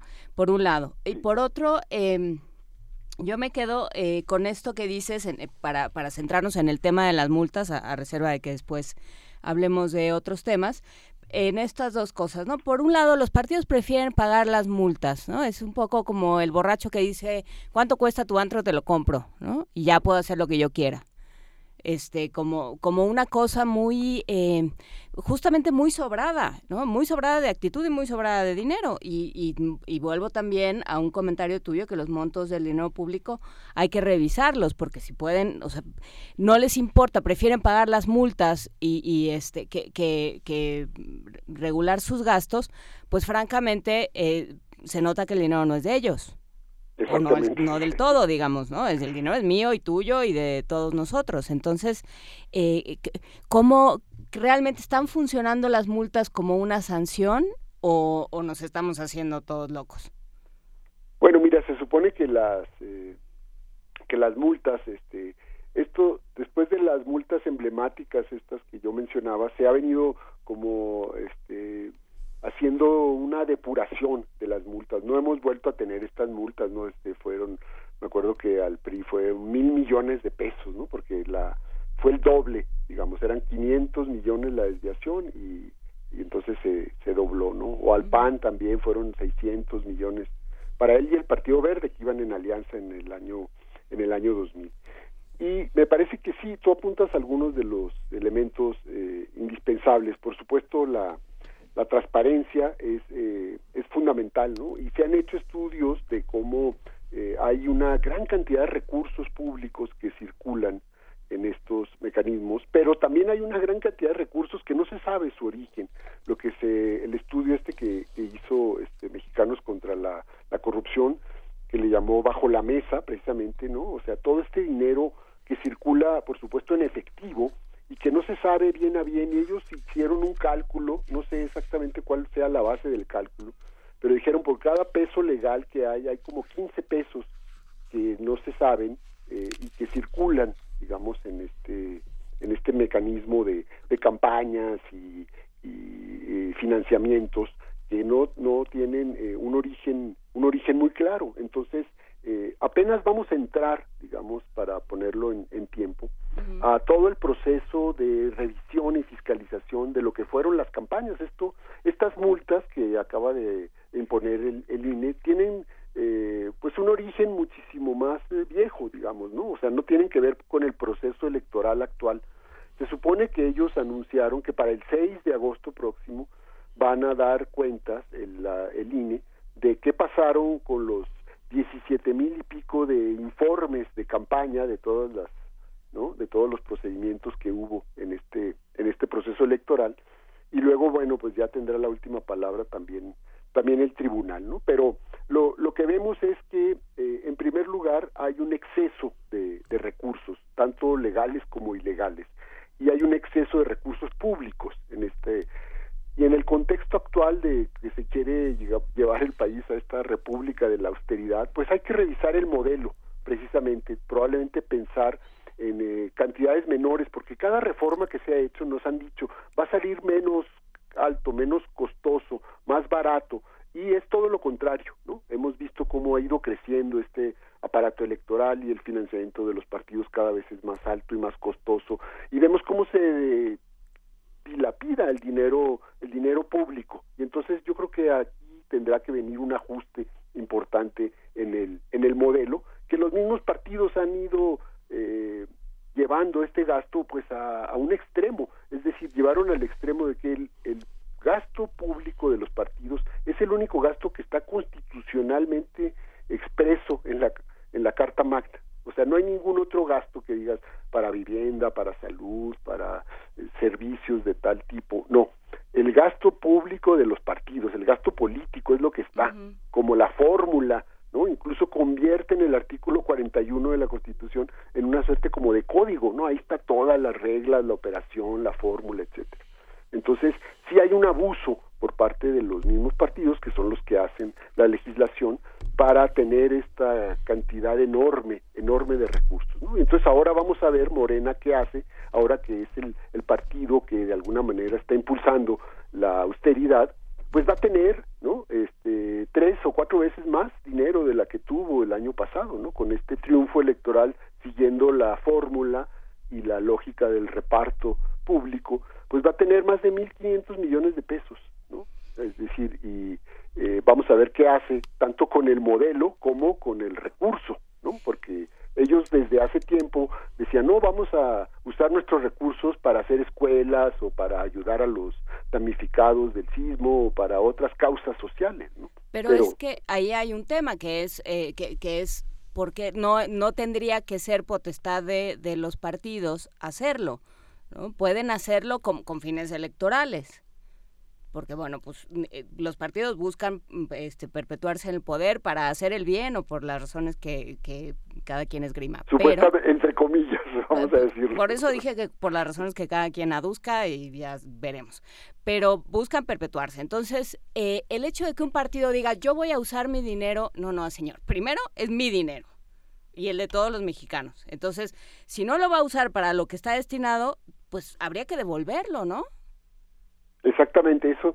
Un, un tiempo eso es lo que se, se hizo, ¿no? Algunos partidos, cuando se generó este modelo después de la reforma del 96, empezaron a devolver cantidades de dinero porque eran de tal magnitud que este, dijeron no no necesitamos tales tales cantidades el modelo la fórmula daba mucha eh, muchos recursos públicos digamos ahora el fondo también ahora del problema este de la multa del, del famoso fideicomiso este entre Morena y la, y la autoridad, es precisamente si un partido a través de sus militantes puede generar un mecanismo para juntar fondos que no sean fondos públicos, por ejemplo, y luego pueden generar un padrón de beneficiarios y darles estos dineros que fueron los afectados por el eh, sismo, los sismos del, del, del año pasado, de septiembre. Esto eh, esto está penadísimo, digamos, porque de alguna forma, pues es como establecer todos los eh, caminos para llegar a lo que es las redes clientelares y la compra del voto, lo que ya sabemos, ¿no? El uso de los de los programas. Entonces, es lo que hacía la campaña priista ahora con con MIR, ¿no? Este, esta esta campaña que de alguna manera levantaba este padrón de beneficiarios para darles estas estas tarjetas con información ya como muy depurada. O sea, ¿usted qué necesita? No, pues yo necesito una vivienda con tales características o yo necesito un servicio de tal. Entonces, levantaban ese padrón y hacían supuestamente que te, te, hacían la oferta de que te iban a, a cumplir si tú votabas por ellos. ¿no? Esto no se puede hacer, está muy penado por la, por la ley. Entonces, me parece que es, eh, dándoles el beneficio de la duda, quisieron hacer un acto eh, que políticamente era correcto, digamos, pero lo hicieron a través de una serie de, de mecanismos que no están del todo claro que fueran eh, la mejor manera o la, o la manera más legal, digamos, de transferir estos recursos. Sobre y esto todo- es el conflicto, ¿no? Que está precisamente sobre la mesa. sobre todo por el contexto, o sea, no es no es tan descabellado pensar eh, establecer una una línea entre las tarjetas Monex y estos, o sea, digamos ya, ya veo venir los twitters, pero eh, pero sí creo que, que ahí hay, o sea, simplemente el hecho de que tú tomes mi dinero y no me expliques exactamente a dónde se fue cada peso, y lo hacen todos los partidos, está mal, ¿no? No es para eso. Y, y- y justamente, si me explicas a de qué lo usaste, yo decido si es para eso. O sea, esa es la, la democracia, pensar... eh, ayer hablábamos de autoridad y progreso y de, y de mm, quién decide lo que es lo mejor para nosotros y en una democracia todos decidimos lo mejor para nosotros. O en eso habíamos quedado. Eh, supuestamente sí, ese era el, el acuerdo. Entonces, sí, sí creo que precisamente la afinación de los mecanismos de, de transparencia, de la fiscalización, etcétera, se tiene que llevar con, con muchísimo cuidado. Vamos a ver ahora qué va a salir de todo este mecanismo de, fiscalización de las campañas, que se supone que es la parte importante de todos estos eh, procedimientos, en donde pues eh, los partidos van a, a, entregar, partidos y candidatos independientes, todo lo que gastaron durante el, el- el proceso electoral, la autoridad lo está revisando ya y va a salir de ahí pues una serie de multas otra vez y de eh, irregularidades hicieron con, con los recursos, ¿no? porque no acabamos de tener, digamos, un, procedimiento eh, ordenado en donde se sepa exactamente en qué se gastó cada peso, en qué se utilizó todo el recurso, etcétera. Y eso cuando lo trasladas al gobierno y a otras instancias, pues es lo mismo, es decir, estamos en un en un contexto en donde estamos bastante cansados ya de todas la- las desviaciones, la corrupción, etcétera, y vemos que actores fundamentales como son los el sistema de partidos, pues no están de alguna manera a la altura de la, digamos de lo que deberían ser, o sea, deberían ser el ejemplo, ¿no? Y son como la parte siempre que nos queda de ver en todo este mecanismo del dinero y la política, ¿no? Que no acaba de, de solucionarse. Y entonces ahora vemos, por ejemplo, que el pleito este que traen a muerte entre Morena y la y la autoridad electoral, ¿no? Que López Obrador no sé dónde dice que es una venganza esto porque bueno, es como un un argumento un poco este, extraño, ¿no? Y la autoridad dice, bueno, pues yo lo único que hice fue comprobar eh, los hechos y ver que se estaba haciendo ahí una simulación a la a la legalidad, ¿no? Entonces hay este pues un conflicto ahí que va a resolver finalmente el, el tribunal y hay una serie pues ahí ya eh, hablando en general sobre esto de las multas de, de mecanismos a través de los cuales los partidos no han hecho eh, este fraude a la, a la ley no en este caso por ejemplo pues vemos casos de triangulación o de simulación o de desviación abierta de, de recursos no el caso este de, de Chihuahua que hacían eh, como modelo los gobernadores del PRI es decir te descontaban como trabajador de tu nómina eh, una serie de, eh, de recursos, un porcentaje dependiendo de cuánto ganabas, el 5, el 10%, etcétera, ni siquiera te avisaban, este recurso iba a la tesorería, la tesorería se lo daba luego a servicios panamericanos, servicios panamericanos este lo lo cambiaba en efectivo y luego lo entregaban al partido. O sea, una desviación completa de recursos con el salario de los trabajadores, ¿no? esto este pues está es una un eh, delito digamos este por donde por donde se vea no y así se hacían de, de recursos digamos eh, en contra digamos del salario de los de los empleados de gobierno y de los trabajadores que al que no lo quería hacer pues lo amenazaban con quitarle el El salario trabajo, para ¿no? siempre, sí. y entonces esta esta situación pues también es una situación eh, bastante bastante complicada y bastante y debería ser totalmente penalizada y esta fue otra de las multas que se hicieron ¿no? en este caso del gobierno de César Duarte en Chihuahua de es un expediente de 2015-2016 ¿no? Eh, de cómo se estaba desviando de la nómina de los trabajadores para eh, para el partido digamos no uno de tantas monerías que hizo este personaje no que está acusado tiene como 15 expedientes y sigue tan campante allá en, en Estados Unidos ¿no? Sí, que ese será otro tema para, esa será otra historia que deberá ser contada en otra ocasión, como diría Michael Ende. Muchísimas gracias, eh, Alberto Asís, por No, platicar con nosotros y seguiremos conversando. claro en que esta sí un gusto como siempre Un gran abrazo. igualmente que estés muy bien Complacencias musicales, Miguel Ángel Quemada. Para Isabela Dona. Este, vamos a escuchar de los para Geo, que es Isabela Dona en, Twitter. Vamos a escuchar de los panchos si tú me dices ven. Venga, chepaca.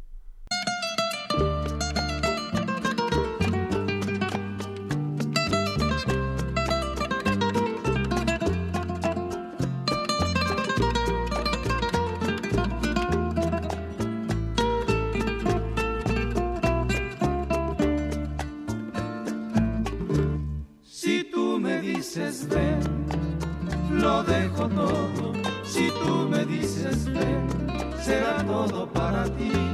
Mis momentos más ocultos también te los daré. Mis secretos que son pocos serán tuyos también. Si tú me dices ven, todo cambiará. Si tú me dices ven, habrá felicidad. Si tú me dices ven, si tú me dices ven, detengas el momento por las indecisiones. Para unir alma con alma, corazón con corazón, reír contigo ante cualquier dolor, llorar contigo, llorar contigo será mi salvación, pero si tú me dices ven, lo dejo todo, no se te haga tarde y te encuentres en la calle perdida, sin rumbo y en el lodo. Si tú me dices ven, lo dejo todo.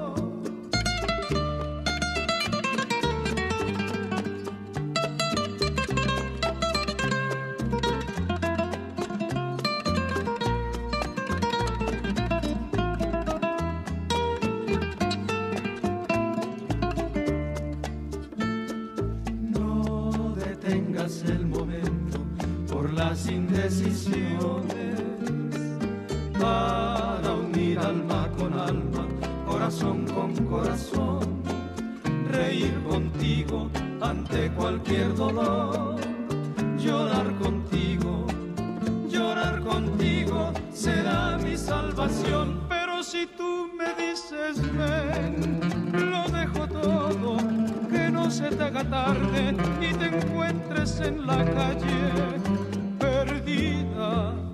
sin rumbo y en el lodo. Si tú me dices ven, lo dejo todo.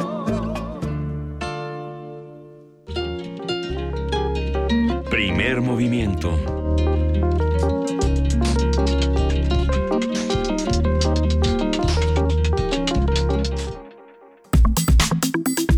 Nota Internacional. El pasado fin de semana, medios oficiales en Cuba dieron a conocer el anteproyecto de reforma constitucional que reconoce el papel del mercado y la propiedad privada. Sin embargo, el documento reafirma que el sistema económico mantiene como principios esenciales la propiedad socialista de todo el pueblo sobre los medios fundamentales de producción. El anteproyecto se compone de 224 artículos que también proponen la creación del cargo de primer ministro y además incorpora esto es una cita, la no discriminación por identidad de género, en origen étnico y discapacidad. El documento será discutido entre el sábado y el lunes en la Asamblea Nacional del Poder Popular. Se espera que la primera versión de la Constitución cubana sea publicada en algunas semanas y posteriormente los ciudadanos acudirán a las urnas para refrendarla. Haremos un análisis y una especie de déjà vu, esperemos que no, no tanto, de esta propuesta que dice quién estaría a cargo y cómo se inserta en el contexto de la Cuba posterior a la muerte de Fidel Castro. Nos acompaña de nuevo, muchísimas gracias Eduardo Bueno León, este, esperemos que hayas, eh, que, que todo haya estado bien eh, en tu lugar del mundo de la ciudad donde te encuentres. Y bueno, él, eh, por supuesto, es investigador del doctorado de estudios latinoamericanos de la UNAM y analista político de América Latina. ¿Cómo estás, Eduardo? Bueno, ¿cómo te fue de alerta sísmica ayer? No, pues ayer nos sorprendió a todos, ¿no? Pero por esta zona, que es la Condesa, la Colonia Roma, pues hubo... Eh, no se sintió mucho, de verdad, ¿eh? Y me llama la atención porque fue un terremoto de 5.6, ¿no? Pero en fin, ahí estamos y seguramente que eh, esto fue un preámbulo para ver y engarzar con la pregunta que me estabas haciendo ayer justamente sobre los cambios en Cuba y la nueva constitución. ¿no? Pareciera de que habría cambios telúricos en Cuba, ¿no? Vamos a ver si es posible. Eh, ¿En qué sentido telúricos? Mira, creo que todo este procedimiento de la nueva constitución cubana pues viene de ya desde hace tres, cuatro años, ¿no? Comenzó con una comisión que presidía Raúl, eh, se fue preparando el camino para después de la muerte de Fidel y hay una realidad económica en Cuba. Esa realidad económica radica en que el trabajo por cuenta propia ha ido creciendo exponencialmente. eh, como el Estado incluso fue rebasado en sus mecanismos de control sobre el trabajo de cuenta propia, o sea, gente que se dedica a poner pequeños negocios, eh, paga un impuesto, ¿no? pero tienen amplia libertad para cobrar, sobre todo a, a los turistas, ¿no? a los extranjeros, ¿no? en dólares. Eh, este trabajo en cuenta propia que abarca pues peluquería, restaurantes, hostelería, eh, profesiones y profesiones que nosotros llamamos liberales, ¿no? etcétera. Todo esto ha ido creciendo. Se le puso alguna regulación porque hace dos años porque el Estado había sido completamente rebasado. Pues bien, ahora resulta de que en la nueva Constitución se están creando condiciones para que el trabajo por cuenta propia se desarrolle, se institucionalice y siga avanzando, lo cual significa que el modelo económico, eh, básicamente centrado en las empresas estatales y en la administración pública, eh, ha iniciado su proceso de desincorporación, dejando que los trabajadores pues migren del sector estatal a un sector privado que nosotros identificamos aquí en México y en América Latina como las pequeñas y medianas empresas, las pymes, ¿no? Entonces, se está haciendo un tránsito del sector estatal público al sector de las pymes. Lo que pasa es que la constitución cubana que se está discutiendo eh, no reconoce todavía las pymes, simplemente habla del trabajo por cuenta propia. Y esto se debe principalmente a que eh, el reconocimiento de la propiedad privada no implica, desde el punto de vista de los constitucionalistas que han redactado la constitución, no implica el reconocimiento del sector privado como empresa. Entonces, eh, yo creo que ahí hay una contradicción, pero es una contradicción aparente porque eh, conforme vaya avanzando el desarrollo del sector por cuenta propia, se van a generar condiciones para plantear otro tipo de demandas, ¿no? Mayor acceso al crédito, mayor flexibilidad en el sistema financiero, regulaciones de tipo laboral, incremento de incluso de la capacidad para contratar más cubanos, ¿no? Entonces, eh, más trabajadores cubanos. Entonces yo creo que la Constitución reconoce la propiedad privada, pero ha creado condiciones para que más adelante se plantee el tema de la del reconocimiento jurídico de las pymes. Y eso creo yo que es un avance, ¿no? un avance que va a permitir pues acelerar el proceso de transición económica en Cuba desde un modelo eh, socialista estatalista, ¿no? No todos los modelos socialistas son estatalistas, el cubano sí lo fue, porque siguió el modelo de los países de la Europa del Este. Bueno, ese modelo pues ya no funciona, lo sabemos de sobra, y se introdujeron las reformas desde los años 90, las cuales pues sí han dado ciertos resultados.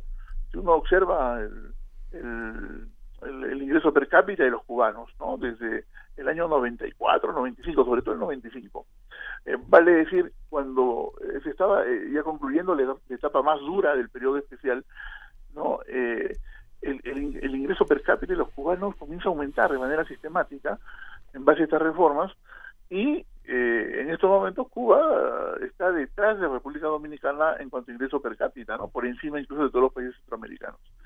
Eso creo que es un buen aliciente y ha terminado pues de convencer que el modelo de socialismo cubano tiene que enfrentar reformas, reconocer las realidades de las nuevas expresiones de organización de la producción y del trabajo en Cuba, y sobre todo crear las condiciones para que el trabajo en cuenta propia más la industria del turismo sean los ejes, los ejes del desarrollo económico en Cuba. Y para eso se necesita obviamente inversión extranjera, ¿no?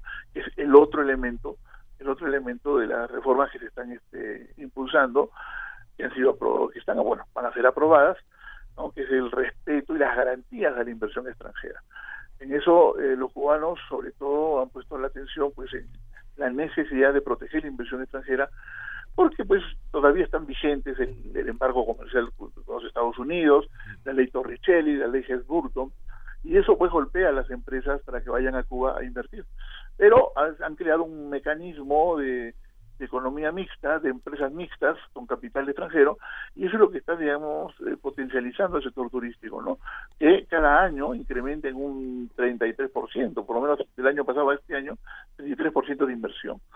Entonces, si a esto le sumamos los recursos humanos que tiene Cuba, que son recursos humanos muy muy bien preparados, si a eso le sumamos eh, ciertos servicios básicos también bastante organizados, como el sistema de salud y el sistema educativo, pues yo creo que eh, Cuba eh, eh, podría avanzar más rápidamente en su proceso de transición económica, ¿no? Ah, y de alguna manera, pues también mirando y observando cómo ellos diseñan su estrategia, a mí me trae mucho la referencia de China Popular, porque han creado los cubanos en el puerto del Mariel una zona especial estratégica, como las que crearon los chinos en los años 80, ¿no? Eh, donde van a instalarse industrias eh, también mixtas eh, para poder fabricar, este, por ejemplo, medicamentos genéricos y exportarlos, ¿no? Eso es interesante porque significa que, eh, están siguiendo este modelo de transición que hicieron los chinos, pero con eh, una y de acuerdo pues este, a las limitaciones del embargo y todo esto, pero ya crearon ya eh, y en esta constitución se expresa el marco jurídico para que todo este proceso sea sostenido, sustentable y a largo plazo, ¿no? Desde ese punto de vista creo que eh, la, la, constitución y esta reforma económica eh, son, son, son consustanciales a esta transición. Nos faltaría solamente la transición política y la transición y reconocer también este, las transformaciones que en la sociedad civil se en Cuba. ¿no? Que creo, creo entonces que, el procedimiento desde el punto de vista económico es correcto, no sería muchísimo más acelerado si el embargo fuese superado a veces la propaganda nos dice que el embargo no existe, que, que, Estados Unidos exporta algunos alimentos a Cuba.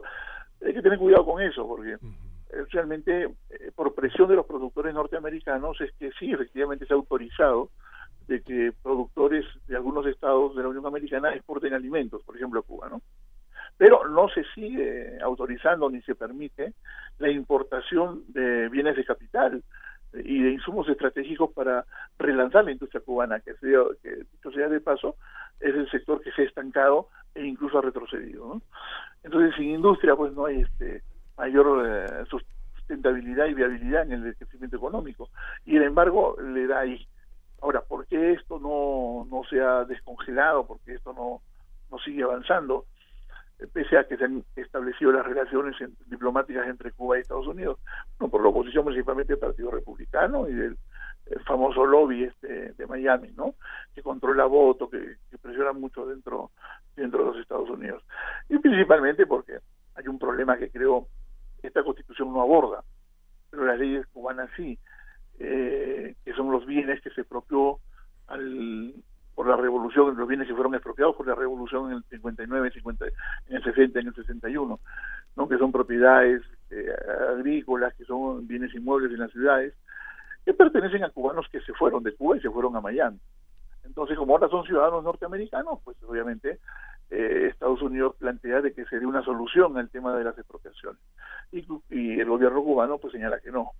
Entonces, ese es el impasse, creo yo, eh, que lleva a los cubanos de, Florida a, radicalizar su posición, aparte de, una retórica guerrera de la, edad, de, la época de la Guerra Fría, pues que ya no tiene mayor sentido.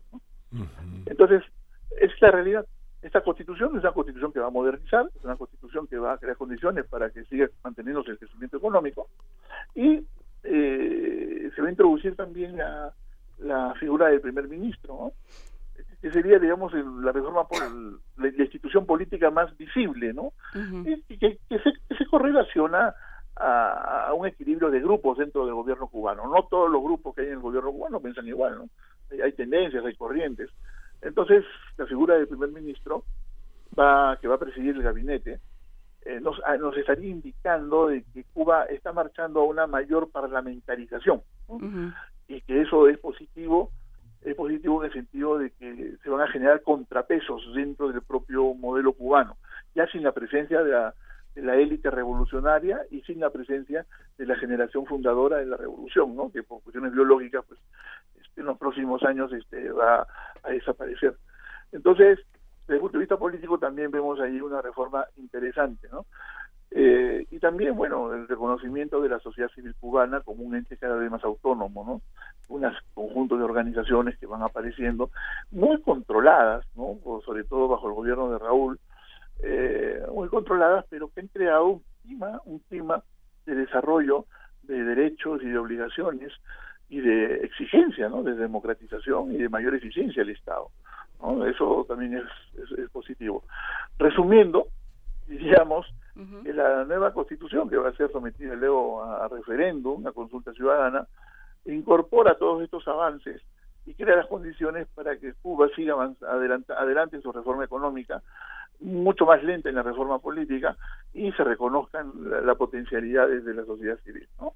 Creo que hay que ver eso con, con optimismo, ¿no? seguir apoyando, porque bueno, todos queremos una transición pacífica en Cuba, ¿no? Claro. Aquí nadie quiere golpe de Estado, ni, ni, ni invasiones de los Estados Unidos, ni cosas parecidas.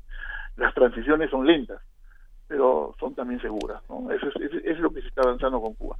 Y luego, bueno, lo- de la relación a veces complicada a veces que tienen los cubanos con Venezuela por el tema del petróleo, que sería motivo de un comentario aparte, ¿no? Pues eh, valdría la pena seguir con este, seguir este proceso de, de redacción y de, de, eh, consulta de la Constitución, porque bueno, pues sí marcará una, una nueva idea que tienen los cubanos de quiénes quieren ser y cómo se quieren colocar ante el mundo eh, en pues en esta nueva etapa que comienzan. Muchísimas gracias, doctor eh, Alfredo Bueno León. Muchísimas gracias por platicar con nosotros.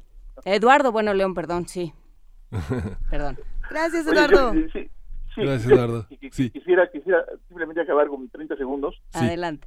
y, y decirles que uno, uno de los temas que están aprobándose en la, en la Constitución es el reconocimiento de las obligaciones que tiene Cuba al haber firmado convenios internacionales sobre garantías y derechos, este, derechos humanos, garantías democráticas, ¿no?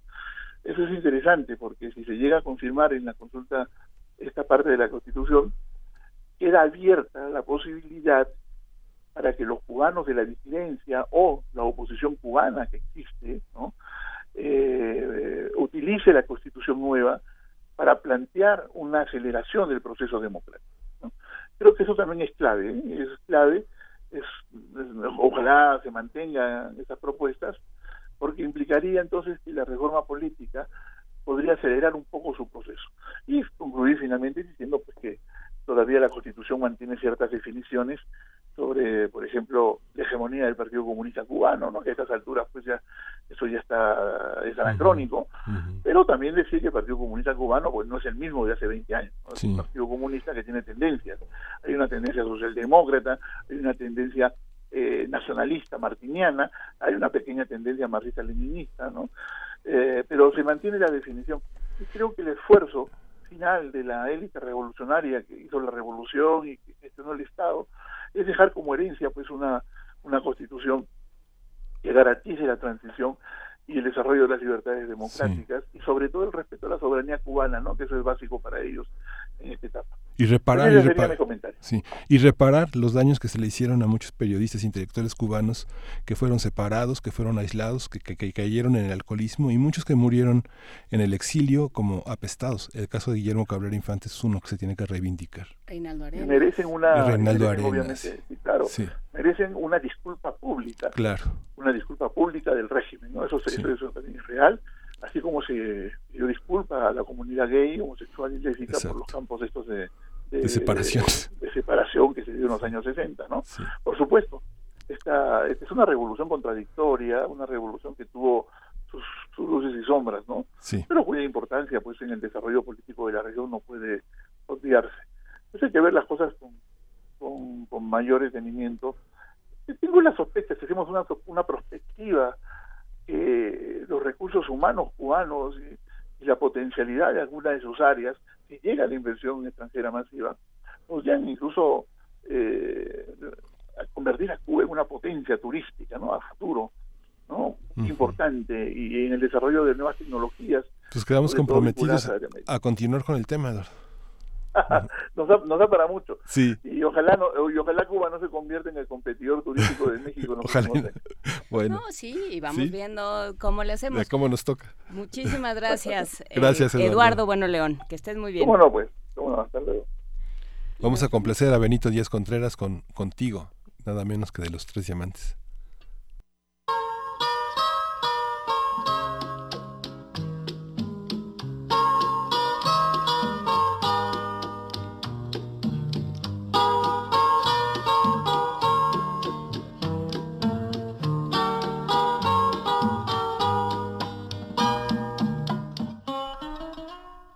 Es Condición, la canción del bolero Condición. Ah, qué maravilla. Ah, que la mandó porque eh, dice que es una cosa que se le puede cantar también al nuevo gobierno. Ah. A ver. O algo así. Tenía que suceder, al fin te has convencido no puedes vivir separada de mí. El quererme olvidar de nada te ha valido y tu orgullo por fin se ha venido a rendir. Estamos en las mismas condiciones, borrarte de mi mente no he podido. Sé que has tenido crueles decepciones y como yo sufrí, sé que has sufrido.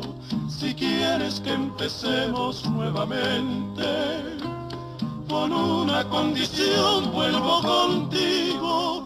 Hay que olvidar lo que nos ofendimos y hacer de cuenta que hoy nos conocimos.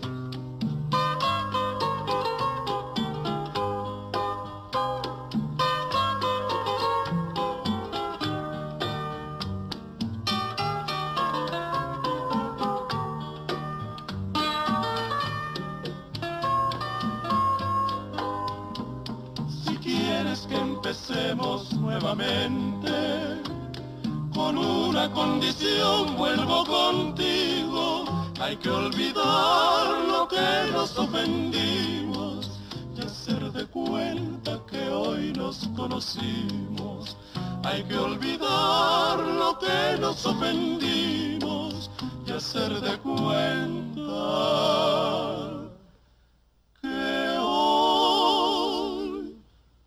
nos conocimos.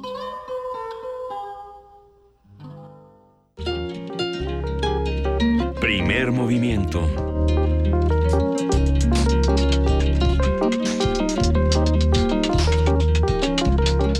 Gracias a todos los que están haciendo comunidad con nosotros, a todos los que nos escriben en arroba P Movimiento y en diagonal Primer Movimiento UNAM. Les comentamos que el día de hoy no tenemos el 55 36 43 39. Ya andábamos diciendo, ay, llámenos y cuéntenos. Escríbanos mejor. Nuestra querísima Vania Nuche está muy atenta en las redes sociales. Eh, lo que pasa es que nos dio un ataque y aventamos todos los teléfonos por la ventana. Todos. En Les realidad- arrancamos los cables, los aventamos por la terraza. No, No, en Ah. realidad no nos dio un ataque, más bien, este, esta semana eh, les, les enviamos un enorme abrazo a Xochitl López, a Lisette Uribe y a Georgina Morelos, que son Eso nuestras eh, tres prestadoras de servicio social que están aquí al pie del cañón todos los días y que esta semana tuvieron diversas eh, complicaciones eh, y asuntos familiares que no les permitieron estar aquí. Les mandamos un gran abrazo, les agradecemos muchísimo su trabajo y tan importante su trabajo que hoy justamente no podemos tener teléfonos porque no están ellas. Pero que sepan que en tiempos difíciles cuentan con una familia aquí en Primer Movimiento que no solamente eh, se compone de los que están en el equipo de producción y en la conducción, sino también de todos los que hacen comunidad con nosotros. Gracias a toda esta familia de Primer Movimiento. En este momento vamos a hablar de un rally, Miguel Ángel Quemain. Sí, del 21 al 25 de julio se realizará un rally de museos en los 25 espacios eh, que forman parte de, los recintos capitali- de los 45 recintos eh, museísticos en la capital. Hay un rally que se inicia justamente mañana sábado y que está en la línea ya Montserrat Navarro para hablarnos de este tema. Buenos días, Montserrat Navarro, ¿cómo estás? Hola, muy bien, ustedes, muchas gracias por, por invitarme. Al contrario, gracias por tomarnos la llamada para hablar de este rally de museos. A ver, cuéntanos un poco para que se nos antoje. Está buenísimo, no se lo pueden perder. Es un es una actividad organizada por la Secretaría de Cultura de la Ciudad de México. Sin embargo, participan diferentes instituciones. Eh, participa la UNAM, participa el INA, el INBA, la Secretaría de Hacienda con sus recintos culturales, Sectur. En fin, hay mucho esfuerzo detrás de todo esto. Como bien lo decían, 45 museos que se encuentran no solamente en el centro histórico, sino al sur, al norte, en Chapultepec, en fin. Y lo más importante es que hay 45 retos para nuestros participantes. Ellos pueden inscribirse en cualquiera de los museos que están con nosotros y eh, solicitar un mapa. Después de que solicitan el mapa, tienen que vencer un reto en cada recinto. Tras, tras vencerlo, obtendrán un sello. Después de juntar 10 sellos de 10 retos distintos, es decir, de 10 museos diferentes, pueden acudir al Museo Nacional de la Revolución a reclamar un premio por haber terminado esta visita en corto tiempo a los museos. A ver, pero el chiste no es nada más ir a la puerta del museo y deme, deme mi Un, dos, tres papelito. por mí y por todos mis compañeros. Ah, no, a ti- hay, hay materia, hay muchísimo que encontrarnos en estos espacios, Montserrat. Así es. Eh, cada museo preparó actividades específicas para esta actividad. No hay un tema eje eh, porque los museos tuvieron la libertad de articular cada una de sus actividades. Hay 45 razones creativas por las cuales visitar estos espacios de cultura y entonces encontrarán retos en las exposiciones permanentes, en las exposiciones temporales, son muy diversos. Elegimos esta semana porque eh, los chicos están de vacaciones, así que pueden visitarlo en familia, pueden visitarlo eh, jóvenes, lo pueden visitar adultos. Y eh, el reto es que hagan la actividad propuesta por el museo, ellos se los van a entregar, les llamamos pistas.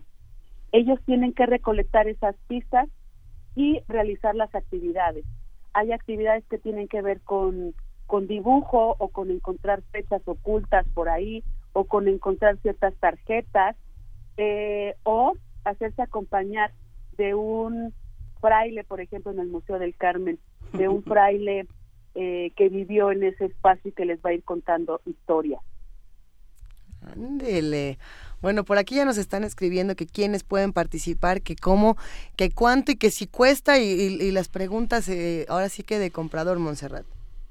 Pues mira, eh, el mapa es gratuito, incluso lo pueden descargar eh, de cultura.cdmx.gov.mx diagonal rally de museos, ahí encontrarán el mapa y todos los museos participantes. Están, por supuesto, el Museo de la Ciudad de México, el Museo de los Ferrocarrileros, el Museo eh, Archivo de la Fotografía, el Museo Nacional de la Revolución, está el Museo Nacional de las Culturas, está el Museo Sumaya, están todos los recintos culturales de la Secretaría de Hacienda, está el Museo del Chocolate, en fin, hay una gran diversidad. Eh, entonces, cada museo eligió un, un horario específico, por eso es que lo tienen que consultar también en nuestra en nuestro micrositio. Eh, acudir a ese espacio, eh, insisto, el mapa no tiene ningún costo y en algunos recintos la entrada es gratuita si dicen que van a participar en el rally, que son parte del rally. De hecho, les entregarán un sticker que los reconoce como participantes de esta actividad. Ujú, Ya está en redes Eh, sociales también en primer movimiento. Perdón. Ya tenemos también toda la información en redes sociales. Así es, Perfecto. en redes sociales también están.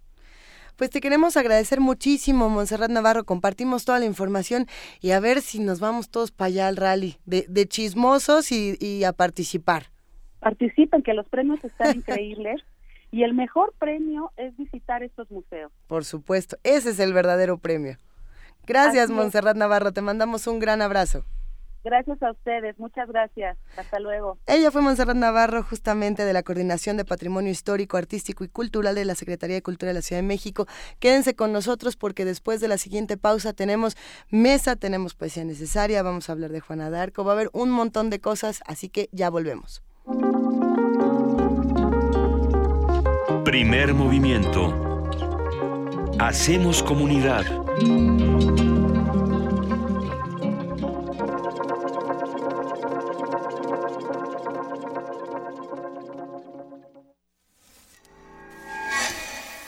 El Museo Universitario del Chopo te invita a la exposición fotográfica Líneas y Piedras de Pablo López Luz.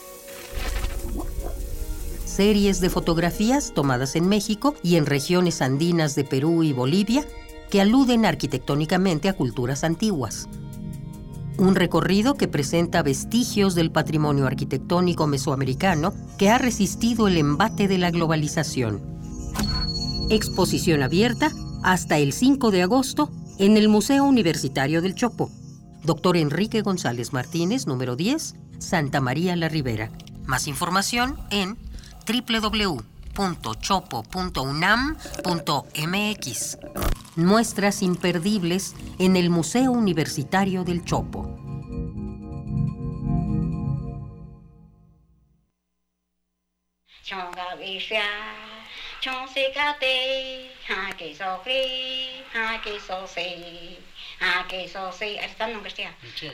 Si quieres saber qué es este sonido, no olvides escuchar este domingo a las 2.30 de la tarde Gabinete de Curiosidades. Colecciona junto con nosotras sonidos y visita nuestro micrositio web en www.radio.unam.mx.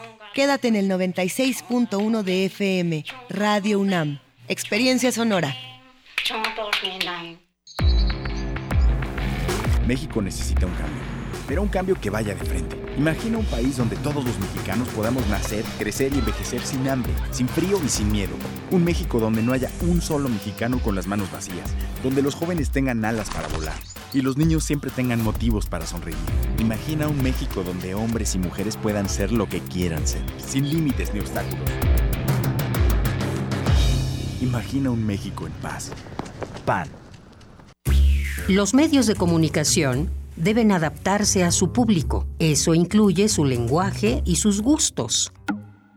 Radio UNAM te invita a inscribirte en su taller de guionismo para medios, Storytelling, en el que podrás conocer las distintas teorías contemporáneas que analizan la estructura interna de un relato y la construcción de personajes. dirigido a todos los interesados en el arte de la narración para medios de comunicación, radio, TV y cine. Imparte Alejandro Valdés Barrientos. Del 6 al 29 de agosto, todos los lunes y miércoles de las 18 a las 21 horas en las instalaciones de Radio UNAM. Informes e inscripciones al 56 23 32 73. Ordena tus ideas y evoca tus historias. Radio UNAM, Experiencia Sonora.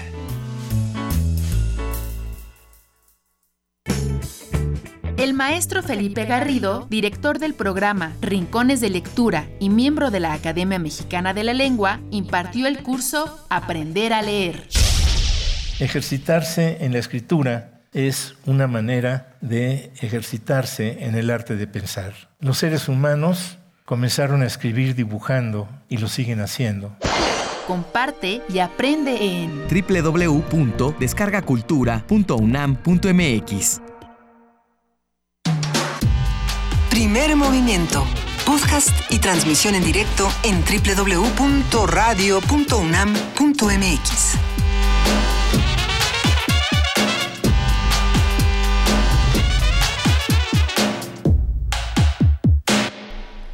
las Son- nueve? A las nueve ya, nueve con cuatro minutos. De plano. Y sigue siendo viernes 20 de julio. Porque podría haber sido jueves 19 Pues así como van las cosas, ya casi es primero de diciembre, ¿no? Uy. No, fíjate, falta mucho y hay que ver quién va a, este, quién se está haciendo cargo de todo. ¿Quién se está haciendo cargo de qué y cómo le vamos a hacer? ¿Qué tenemos que estar observando en las próximas semanas, en los próximos meses? ¿Dónde tenemos que estar poniendo nuestro dedito para decir, oiga, esto me interesa, esto no me lo suelte? Hay muchísimos temas en este país. Algunos tienen que ver con la transición, otros tienen que ver con lo que ya se va y con lo que dice, yo ya me voy, entonces espéreme, ¿eh? déjeme hago aquí unas cuantas cosas antes de irme. Otros tienen que ver con cómo nos estamos relacionando, por supuesto, con, con nuestros compañeros, con, con- ahora sí que con los seres que tenemos alrededor. Creo que el proceso de reconciliación todavía ha sido difícil. ¿No? Así, sin duda sigue siendo difícil, pero aquí estamos listos para hacer comunidad con ustedes que nos escuchan en arroba P Movimiento, en diagonal Primer Movimiento UNAM y en el teléfono que no les vamos a dar, mejor les damos la página que es www.radio.unam.mx. Tenemos una poesía necesaria para los afónicos como yo. ¿Quién dijo la quiero escuchar? Ahí Yo. está, ya Yo. con eso. Yo quiero. Ya con eso. Primer movimiento.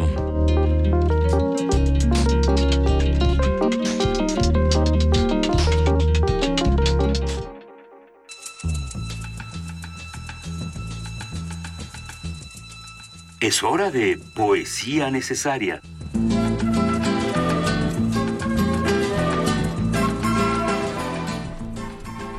Y bueno, querido Miguel Ángel Quemain, esta es una maravilla que me encontré en Twitter. Así. Así, nada más. Justamente me gusta seguir a eh, distintos poetas, a distintos portales que comparten eh, poesía tanto de jóvenes como clásica, para tener el acervo de poesía necesaria rico y sabrosito, así bien cargado. Eh, y un poeta justamente que forma parte del círculo de poesía es Mijail Lamas, un poeta mexicano, pues, digo que es joven, bastante joven, y que además de ser poeta traduce. Eh, lo que vamos a escuchar a continuación no lo he encontrado en un libro, me, puse a buscar desde hace un par de días si alguien lo tiene en su casa, si alguien tiene este material, compártalo con nosotros, por favor, hagamos comunidad. Este poema es de Joao Luis Barreto Guimaraes y la traducción justamente es de Mijail Lamas. No sabemos cómo se llama, sabemos, para nosotros sería No me gusta, así le pusimos, pero si tenemos más información, pásenos un poquito de, información de este poeta que les va a fascinar. Eh, el poema se llama No me gusta y viene acompañado de Cocteau Twins, que es una suerte de complacencia musical, porque esta semana nos dimos a la tarea de hacer un reto en diferentes portales, en, digo, en diferentes timelines de, de Twitter, pusimos un disco que nos representara Poníamos una portada todos los días y bueno, se armó una gran biblioteca sonora en distintos portales. Eh, Vanguardia Vieja se sumó al reto y nos compartió justamente a los Cocteau Twins. Así que para él y para todos los que nos escuchan, esto es Need Fire, que está completamente relacionado con el poema de Joao Barreto Guimaraes. No me gusta que uses el encendedor que conservas de antes para prenderte el cigarro no me gusta que hagas eso. Ahora que estás conmigo, no me parece bien que recurras al calor de la llama antigua para encenderte la sonrisa.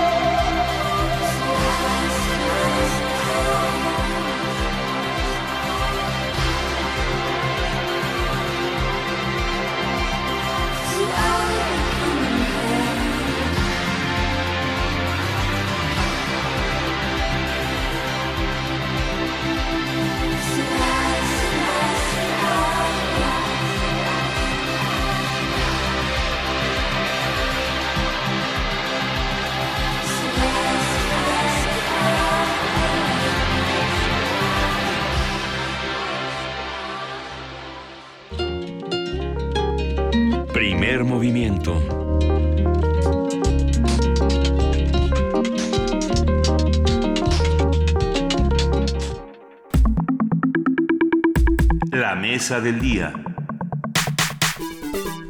El escritor Héctor Manjarres nació el 8 de octubre de 1945 en la Ciudad de México. El narrador, dramaturgo, poeta, ensayista ha recibido múltiples reconocimientos por su obra, como el Diana Morena Toscano, el Javier Villaurruti, el José Fuentes Mares, el Premio Internacional de Novela de la Diversidad y el Nacional de Narrativa Colima. También ha sido columnista y colaborador de revistas y periódicos. En el ámbito académico fue profesor de tiempo completo en la Universidad Autónoma Metropolitana.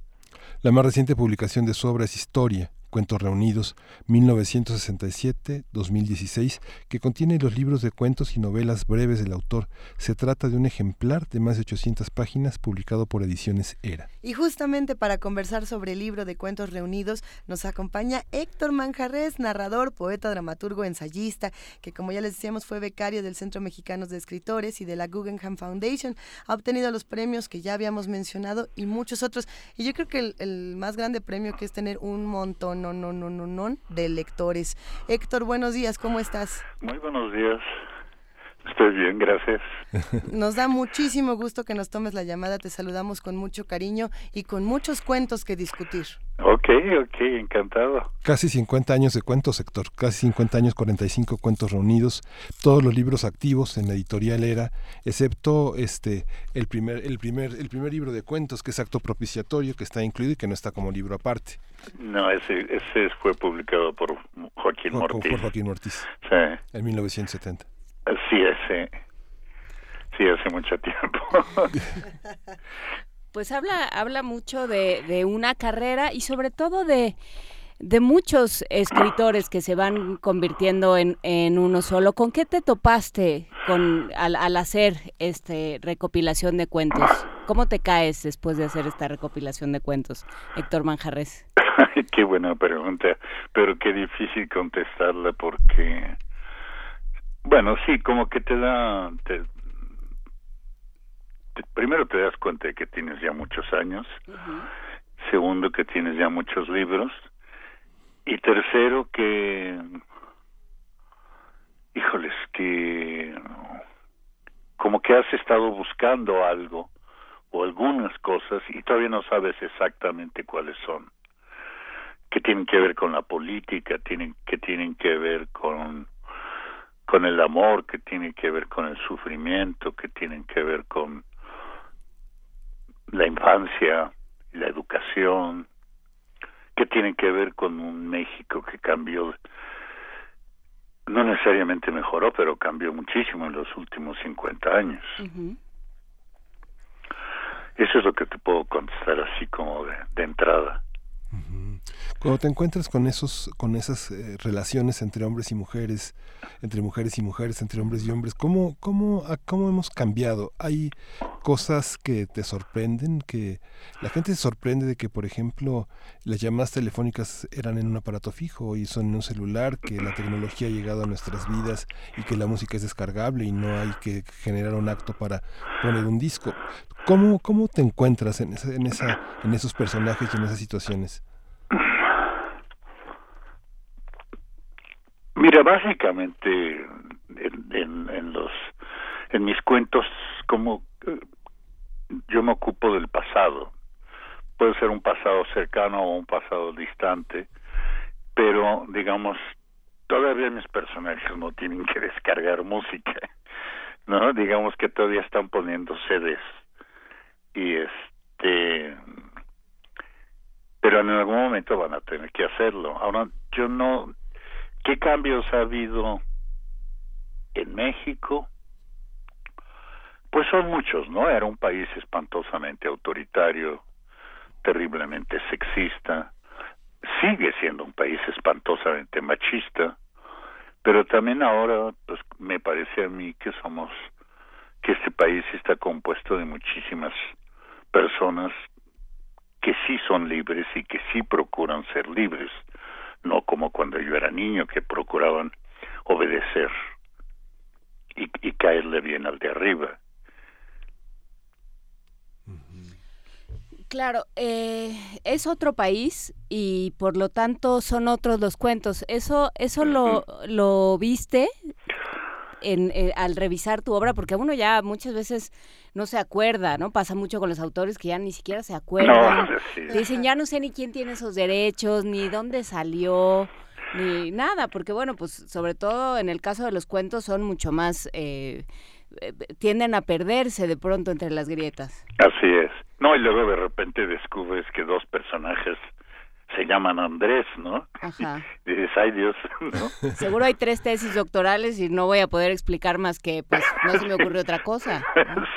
sí, sí, sí, o inventar alguna, alguna, no sé, algún misterio, ¿no? Claro.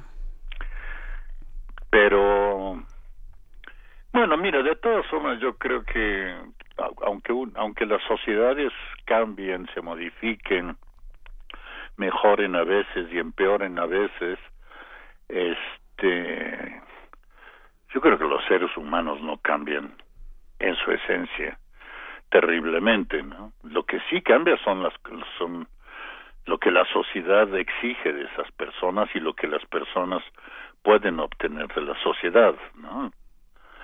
Pero básicamente, pues las, las emociones humanas yo creo que siguen siendo las mismas. Sí.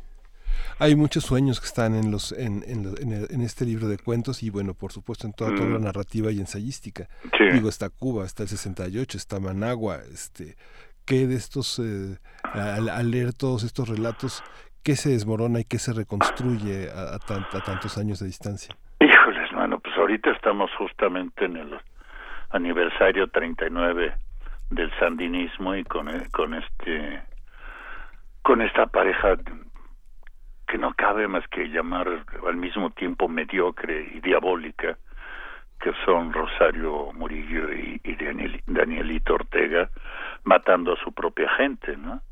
Y además los que los matan son las antiguas juventudes sandinistas. Yo me acuerdo cuando yo estuve en 82 en Nicaragua, pues eh, una de las cosas que más me impresionó como mexicano era que que la, la policía eran puros eh, adolescentes y postadolescentes, ¿no? Y, y, tra- y- y la policía en las calles, ¿no? Y este y e impartían el hombre en una sociedad muy caótica como era Nicaragua después de la guerra contra Somoza, en la que habían muerto muchos hombres además, y las mujeres se quedaban sin hombres, las mujeres estaban desesperadas, faltaban hombres. Y, y estaban estos casi niños que eran la, las juventudes sandinistas, que eran los los compas policías, como les llamaban, ¿no? Y ver ahora estos monstruos eh, con la cara tapada y con, con M16 en las manos disparándole a los estudiantes, ¿no? Es, eh, había una, una pregunta que todo el mundo se hacía en, en aquella época. ¿A dónde va a ir el sandinismo? ¿Hacia la corrupción del PRI o hacia la sovietización de Cuba? Es decir, y, y resultó que acabó en las dos cosas. ¿sí? Primero se sovietizó y luego se corrompió. Y cuando perdieron el poder y tuvieron la decencia de, de- de reconocer que habían perdido en las elecciones con Violeta Chamorro, inventaron aquello que se llamó después la piñata, se pusieron a expropiarle a todo el mundo para quedarse con las casas, los coches, las fincas.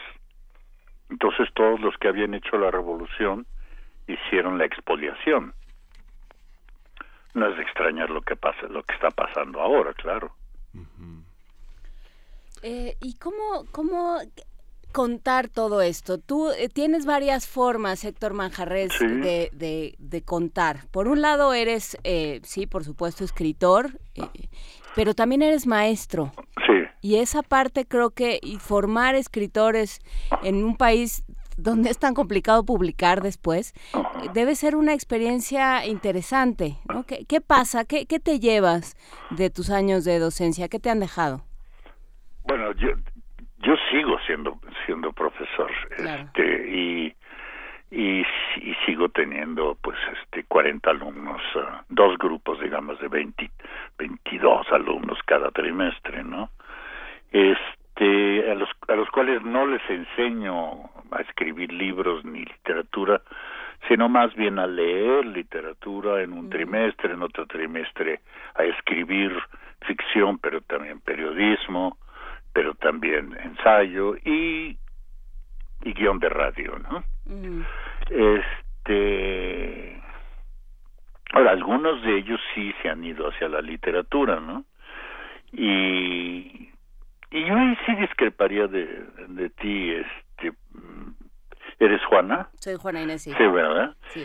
Sí, te reconozco la voz. Este, porque yo creo que este es un país en que es bastante fácil publicar, ¿eh?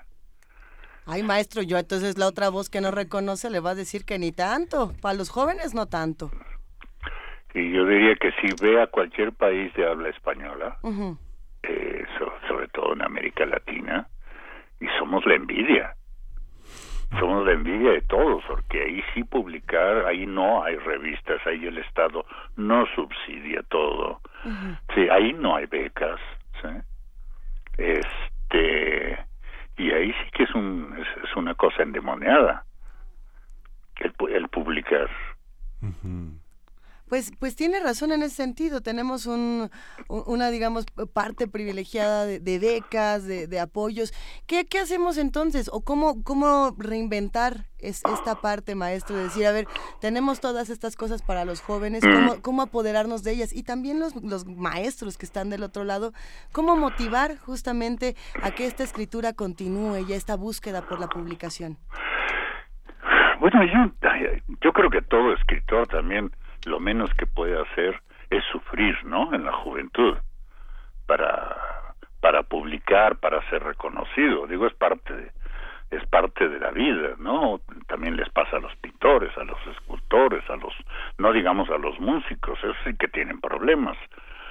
Este, porque a final de cuentas pues un escritor puede escribir con un lápiz y un papel, ¿no? Este, y esperarse a, que a que sus libros sean los sus textos sean lo suficientemente buenos para que sean reconocidos.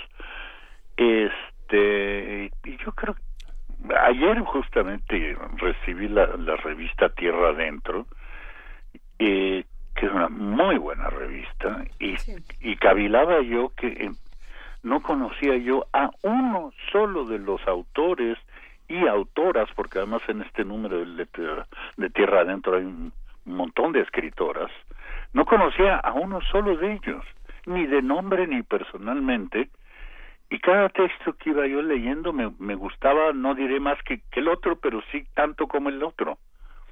Entonces, yo- la verdad es que sí puedo hacer un pequeño diagnóstico eh, de los escritores jóvenes en este país, pues, y lo puedo hacer más o menos a partir de este número de Tierra Adentro, yo diría que eh, que el enfermo está muy sano.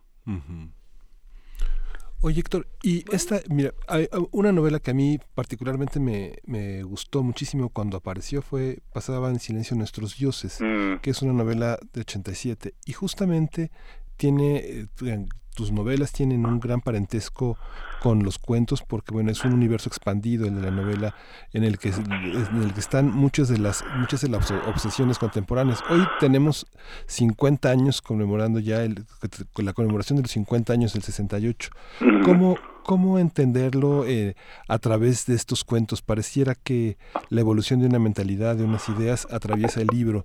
¿Cómo lo ves tú desde esa óptica, pensando en los cambios que, ha tenido la mentalidad, no solo en México, sino en las ciudades que has recorrido, Nueva York, eh, este, París, eh, en Managua, Cuba, etcétera? Para mí 68 fue, fueron dos 68. Primero, el Praga, eh, perdón, tres 68. Primero Praga, que quizás fue el más importante para mí, aunque no estaba yo en Praga, y de hecho nunca he estado en Praga. Eh, luego París y luego desde luego México. Eh, París se disolvió en, en, en esta cosa terrible que les pasa con frecuencia a los franceses. Tienen, un momento de genio y luego este, todo lo echan a perder con, poses, este, con esnovismos, con fórmulas. Y 68 en México, que pues bueno, obviamente fue una tragedia, y que fue el principio del fin de aquel régimen autoritario, ¿no? 68 en Praga fue el principio del fin del régimen totalitario, el, el régimen totalitario cayó y qué tenemos ahora en Praga y en los y en Polonia y en los países los demás países eh, que eran de la órbita soviética, pues tenemos ahora regímenes de extrema derecha, nacionalistas, que quedaron tan enfermos de anticomunismo, porque del comunismo no te curas más que odiándolo, este, que, detestan todo lo que sea igualdad, detestan todo lo que sea extraño, extranjero. Son países que están en, el borde del fascismo, sobre todo Polonia, ¿no? Eh, y México, que bueno, pues ya sabemos, nos tardamos muchísimo en que llegara el benemérito Vicente Fox al poder, que no era exactamente lo que hubieran deseado los, los, los chicos del 68, pero sí era el por fin que hubiera un voto respetado, ¿no? Y un voto vigente. Y ahora otra vez vamos a tener un nuevo presidente al que hay que mirar con muchísimo, muchísimo escrutinio y desconfianza. Vamos a ver qué hace con tantos votos y tantas promesas a tanta gente. Héctor, fíjate que estamos cerca, cerca, cerca del corte.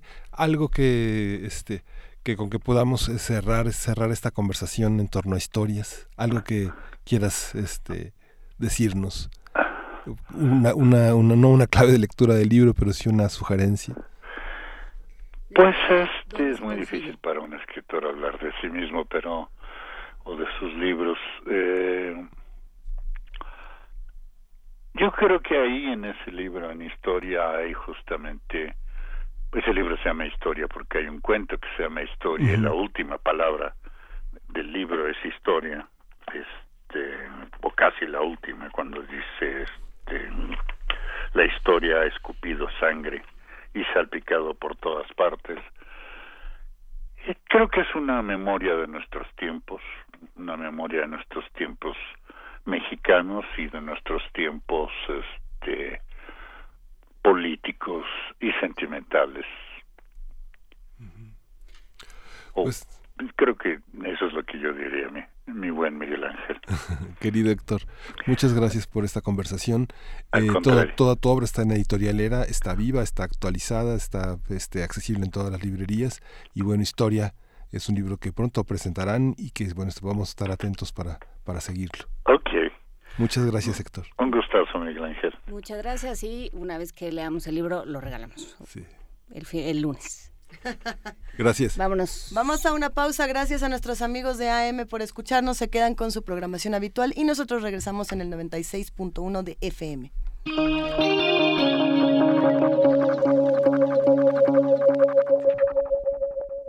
Seguimos aquí, ahora sí, en el 96.1 de FM. ¿Qué les pareció esta conversación con Héctor Manjarres? ¿Qué opinan? Hay muchas lecturas, tanto de lo que ocurre en nuestro país, lo que ocurre en Latinoamérica, lo que ocurre con el cuento, lo que ocurre con los escritores jóvenes, con los escritores maduros. Eh, creo que hace una conversación. Las revisiones de la propia vida que son, son importantes. Hay una película justamente ahora en cartelera que se llama Loki, del es horrible decir, es el hijo de David Lynch, pero no me acuerdo cómo se llama, entonces me voy a referir a él como el ¿No se llama también David Lynch? No. El hijito Davidcito. David Lynchito. ¿Cómo se llama? Don Lynch. John, Lynch. John, Lynch.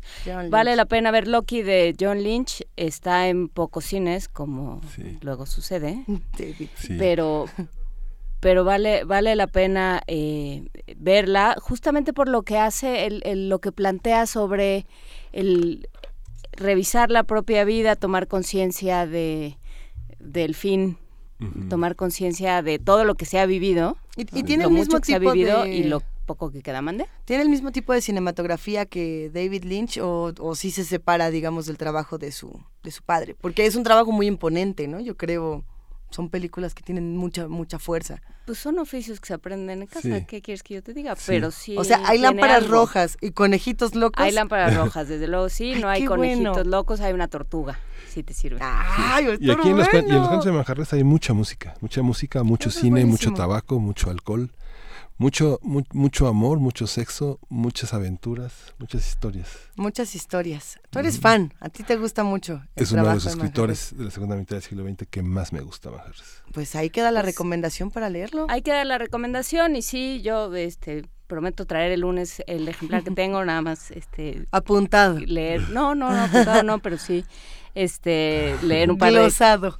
Cuentos que quiero leer por ahí y, lo- y el lunes lo traigo para y, y lo regalamos, ya que una vez que se reanuden las actividades normales de Radio UNAM y una vez que podamos dar regalos y haya quien los entregue, con muchísimo gusto regalamos eh, historia, historias, historias, Venga, O historias. Historia, historia de Héctor Manjares. Bueno, pues ya no me platiques más, Juana Inés. No, se, se llama No me platiques más, esto que vamos a escuchar a continuación. La versión Nat. con Nat King Cole.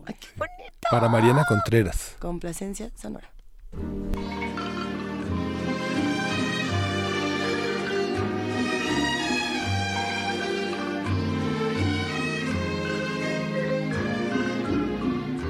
No me platiques ya lo que debió pasar antes de conocernos. Sé que has tenido horas felices aún sin estar conmigo.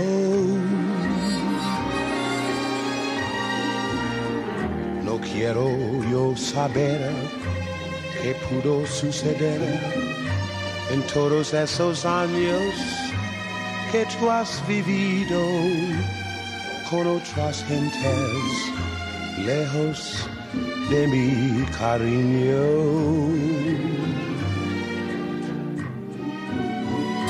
Te quiero tanto que me encelo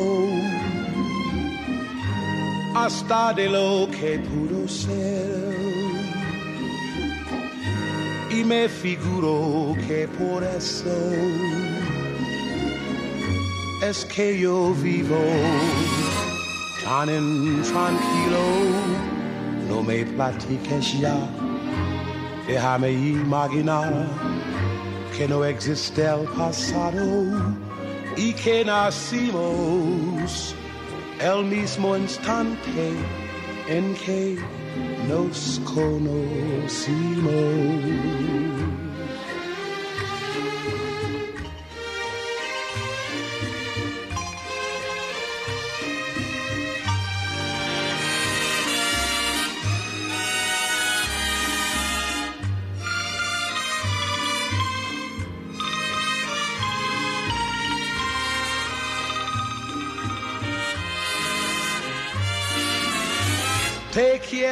Tanto que me encelo hasta de lo que pudo ser. Y me figuro que por eso es que yo vivo tan intranquilo. No me platiques ya, déjame imaginar que no existe el pasado y que nacimos el mismo instante en que nos conocimos.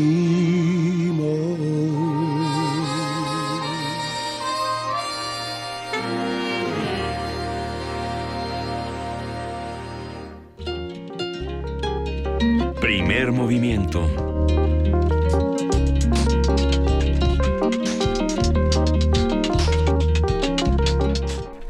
Son las 9 de la mañana con 36 minutos. Saludamos con muchísimo gusto a Jessica Sandoval. ¿Qué pasó antes de saludar? hacer ¿Qué? muchos chistes. A ver, vas, vas, vas. Diciendo que como que no existe el pasado. El pasado. No le digan a Patricia Galeana que está justamente haciendo un programa de historia en la cabina de junto. Ah, como que no existe el pasado. y que está Está intranquilo. bueno. 860 de AM en este momento está, está completamente en vivo, si no me equivoco. El programa de Patricia Galeana. Le mandamos un gran abrazo. Sí, Radio UNAM tiene dos frecuencias y se unen en el presente, el pasado y la experiencia sonora. ¿El pasado? El pasado. ¿Quién pidió, ¿Quién pidió el pasado? ¿Quién pidió esta complacencia musical? Mariana Contreras. Le mandamos un abrazote a Nos Mariana. dejaste intranquilos, Mariana Contreras. ¿Te acuerdas de canciones para mi padre? ¿De quién era esa canción? de Linda Rostad, ¿no era? Linda Rostad. Y también cantaba, Ah, sí, cantaba para su padre. Yo quiero. Para su padre. Cantaba Frenesí, cantaba Perfidia. Yo no sé si Perfidia. vamos a poder mantener ese Perdón. tono hablando con Jessica Sandoval, que ya está en la línea. A ver si Jessica aquí no, no, no lo haga Jessica. Ella es coreógrafa y directora de la compañía Realizando Ideas y viene justamente aquí a hablarnos de este espectáculo de danza Juana de Arco o la posibilidad de ser. ¿Cómo estás Jessica? Buenos días. Muy buenos días, muchísimas gracias. Muy contenta de estar platicando con ustedes. Nos da mucho gusto que nos tomes la llamada. Juana de Arco es uno de estos personajes que se ha reinterpretado y reimaginado a lo largo de nuestra historia, pero este espectáculo de danza tiene muchas peculiaridades. Pues tiene, tiene, es un espectáculo de danza. Claro, por supuesto, Juana de Arco es uno de estos grandes personajes. Me gusta mucho esta frase para describirla, eh, eh, que es la adolescente más rebelde y más valiente de la historia. Entonces, eh, eh, eso a mí me, me, me motiva muchísimo y me, y me ha hecho, pues, buscar la forma de darle literalmente voz y cuerpo a no solo a Juana de Arco, sino al contexto, a la historia y al por qué representarla o presentarla en estos momentos en Bellas Artes. Es, es eh, eh, qué tan prudente es en, en este momento, qué tan qué tanto estamos cerca de no de ella, sino de esta de este espíritu guerrero, ¿no? De este espíritu o esta necesidad de cambio y de transformación individual y, de y de nación. Esa esa es mi esa es mi esa es mi apuesta, esa es mi búsqueda, esa es lo que lo que quiero que lo que he estado experimentando con un grupo de siete bailarines, un actor y una soprano y un gran equipo creativo, escenógrafo, iluminador, dramaturgia. Hemos estado ahí metidos meses en, nuestro salón de ensayos y por fin vamos a Palacio de Bellas Artes el martes ya, martes 24 de julio a las 8 de la noche.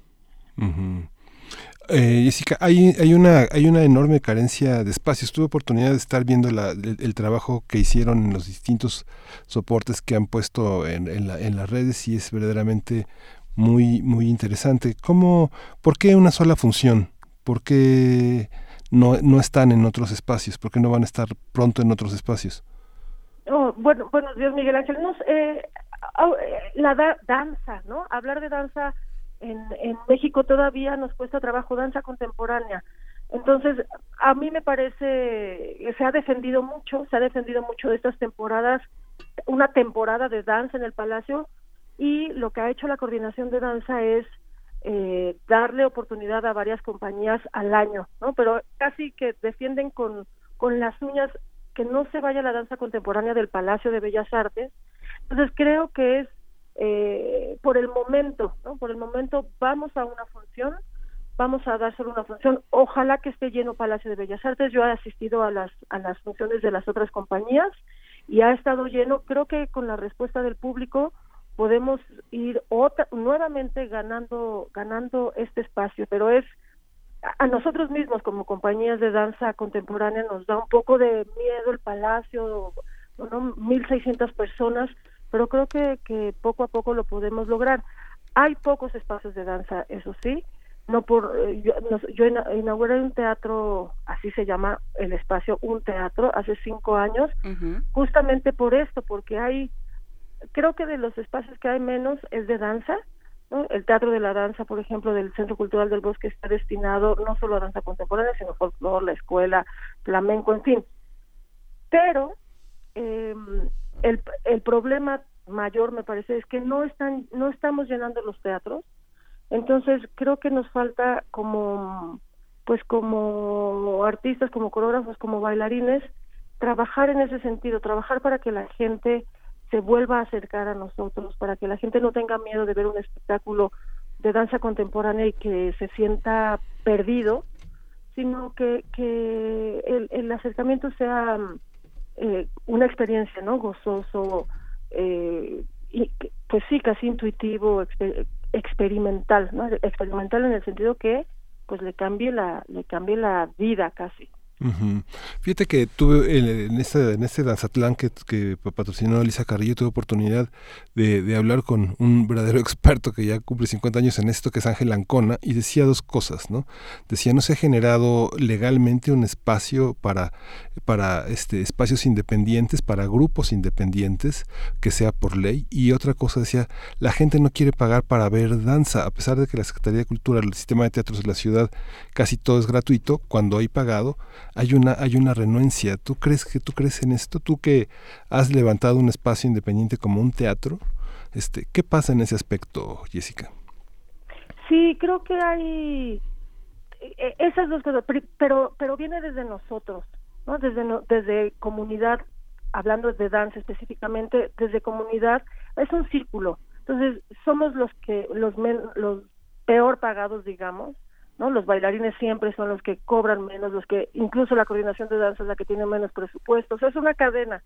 Entonces estamos acostumbrados en pues pedir una e, es, es es un hábito, pedir cortesías es un hábito, no es una no creo que necesitamos reencontrar porque lo sabemos, pero lo hemos perdido un poco, reencontrar el valor que tiene nuestro trabajo, ¿no? Y el trabajo por supuesto de nuestros colegas y después pues hacer hacer de eso una costumbre, decir, se, el boleto se paga, pero empezando desde nuestros hermanos, nuestros papás, nuestros amigos, nuestros colegas, etcétera, y el espacio y, y, no sé y los espacios para la danza entonces se han vuelto un poco ambiguos porque hay mucha danza, hay muchos tipos de danza, hay, o sea, dentro de la está la danza clásica, por supuesto, pero dentro de la danza contemporánea también hay muchos muchas vertientes y hay para todos los gustos. Entonces creo que al no haber espacios con una definición de lo que de lo que de, con una curaduría la gente se pierde porque a lo mejor a alguien le gusta algo mucho más narrativo o mucho más eh, eh, clásico en la manera de expresión y va a haber una una una danza muy experimental y no no no lo entiende no se no se siente eh, pues conectado o no con, con esa propuesta. Pero no quiere decir que no le guste la danza sino que es creo que también nosotros tendríamos que dirigir saber a qué a qué o dirigirnos a un público no específico e ir abriendo e ir buscándolo. Pero me parece que es un asunto de de pues eso de pocos teatros. Entonces en un teatro cabe mucho caben todas las propuestas y, sabemos, ¿no? La danza contemporánea hay desde el que se queda parado en el escenario hasta los que bailan muchísimo, como lo que acabamos de ver en, el Teatro de la Ciudad. Pero tenemos que seguir buscando, seguir buscando lo que hablabas de la ley de espacios. Yo, bueno, lucho cada día para que este espacio se mantenga vivo, lucho cada día para mantener, eh, yo en, en un teatro hay una programación de teatro continua, y de danza siempre, pero es la menos por la misma razón. Pero no no no bajo la no no no no bajo el ánimo y sigo manteniendo danza también de hacer un haciendo un trabajo con las compañías y para que nos abramos a, a pues a ese público que, que queremos que venga a compartir con nosotros eh, y buscar y, y creo que vamos a ir buscando o gestionando esta ley para espacios independientes, está porque creo que es un beneficio social, ¿no? Yo, yo digo, bueno, debería de estar apoyado, es como en lugar de tener un bar o no, tenemos un centro cultural que beneficia a la digamos donde estamos empezando por la colonia, ¿no? Y a la ciudadanía, etcétera. Entonces, eh, creo que sí, las autoridades culturales o el gobierno tendría que estar un poco más sensible a, a lo que aporta, a lo que puede aportar el arte, en este caso la danza o el teatro, a, la, a una sociedad. Es como tener una biblioteca. ¿no? claro. Mira, hay, hay, la oportunidad, mientras tanto, de, de, apoyar esta, este soporte para un teatro con una cena que ustedes van a ofrecer. Cuéntanos cómo, cómo, cómo está esta, este boleto. Estamos preparando, estamos muy emocionados porque vamos dando pasos, vamos dando, eh, yo al principio inauguramos el teatro no teníamos con esta, con esta a lo mejor un poco terquedad, decir sin apoyo, saber hay que cobrar boleto para que la gente se acostumbre. En fin, estuvimos eh, dos años sin sin pedir ningún apoyo, el teatro subsistía con lo que con lo que generaba y des, pero es un poco queremos mantener estos precios muy accesibles para para la gente, tenemos unos precios de boletos subsidiados absolutamente que van desde 80 pesos, 120, 150 y después ah, tenemos un apoyo del tuvimos un apoyo del Fonca, lo tenemos todavía. Tenemos hemos pedido eh, apoyo a Cámara de Diputados para proyectos culturales, en fin, y ahora queremos sumar, eh, queremos, estamos buscando aliados, ¿no? Cómplices, gente de la de la de la sociedad civil como tú, como yo, que estemos sensibles a eso, que sepamos, creo que creo creo que sobre todo es esa conciencia de saber que tenemos que trabajar para ir transformando nuestra ciudad o nuestro país en lo que queremos y entonces decir, yo doy 50 pesos y, y gracias a esos 50 pesos, a la suma de varios 50 pesos o 100 pesos o 200 o 1000, eh, ese, ese, ese lugar, ¿no? Un teatro que genera, eh, pues que genera arte o que, o que genera, que es una fuente de trabajo evidentemente y que genera desarrollo a nivel eh, artístico, ¿no? de, los artistas locales, ese espacio existe porque yo puedo dar este dinero, ¿no? Es como hacernos responsables de lo que queremos y de lo que buscamos que ser, ser como sociedad y ser como país. No, y, y, eso, estamos buscando sumar, entonces vamos a, presentar nuestro programa de miembros de amigos de, membresías de amigos de Realizando Ideas, que por supuesto que no es solo para la compañía, es para un teatro, que durante cinco años pues hemos hemos buscado recursos hemos apoyado programas como artistas en residencia que invitamos a otros directores de teatro para que estrene su obra le ofrecemos el espacio damos dinero para las producciones y se, se nota el desarrollo del trabajo cuando hay algo estable y además de estar abierto para para todas la para pues para todos los artistas con una programación de martes a domingo Vamos a lanzar también nuestro programa eh, Proyecto Z, que es para los jóvenes, y invitar a secundarias a que vengan al teatro eh, a ver obras, en fin.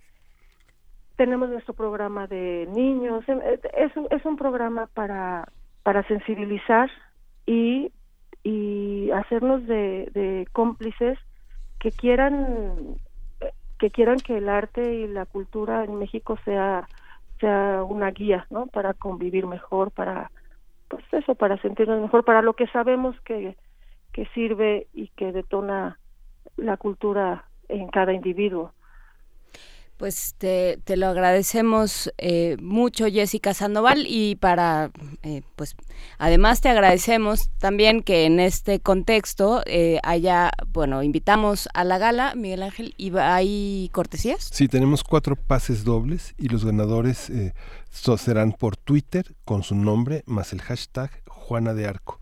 Son cuatro pases dobles. Para la función es el martes, ¿verdad, Jessica? El martes, son cuatro pases dobles para la función y me olvidé de, decir lo que me preguntabas, la cena. Para la cena, que es una cena a beneficio, eh, los que estén interesados pueden llamar al 26 23 13 33 o escribirnos a nuestras redes sociales que es arroba un teatro o arroba realizando ideas, Twitter, Facebook, Facebook e Instagram. Y eh, el, bolet, el, el costo la aportación o la donación es de 1.500 pesos. Esto incluye ya la cena, eh, con todo, evidentemente. Es una cena que se hará en el mismo Palacio de Bellas Artes al terminar la función y el boleto al, al estreno Juana de Arco o la posibilidad de ser el martes 24 de julio a las 8 de la noche. Perfecto. Eh, ¿Puedes repetir el teléfono, por favor? Sí, es 2623 1333. Y a nuestras redes sociales, arroba un teatro o arroba realizando ideas todo junto.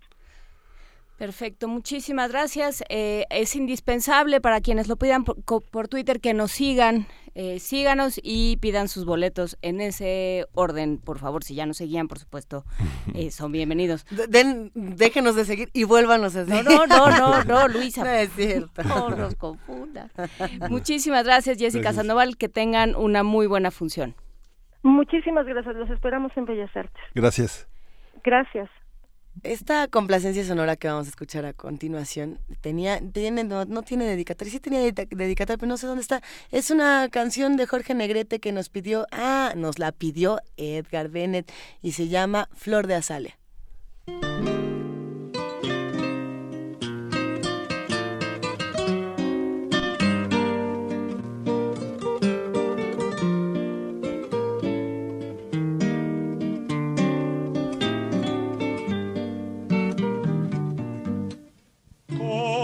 Espuma que inerte lleva el caudaloso río. Flor de azalia, la vida en su avalancha te arrastró. Pero al salvarte, hallar pudiste protección y abrigo, donde curar tu corazón herido por el dolor. Tu sonrisa refleja el paso de las horas negras. Tu mirada, la más amarga desesperación. Hoy para siempre quiero que olvides tus pasadas penas y que tan solo tenga hora serena. Tu corazón. Quisiera ser la golondrina que al amanecer a tu ventana llega para ver. A través del cristal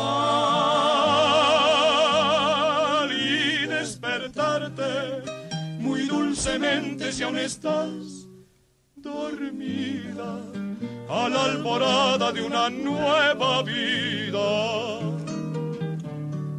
llena de amor.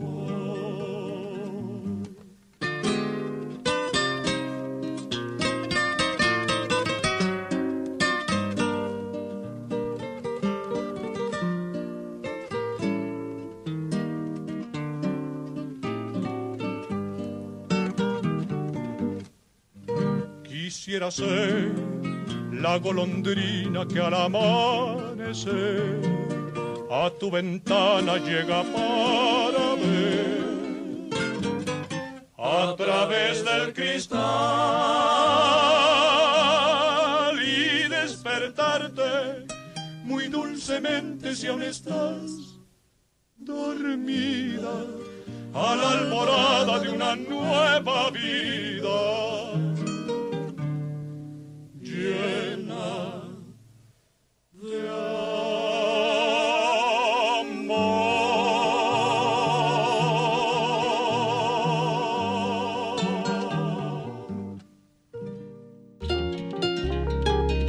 Primer movimiento.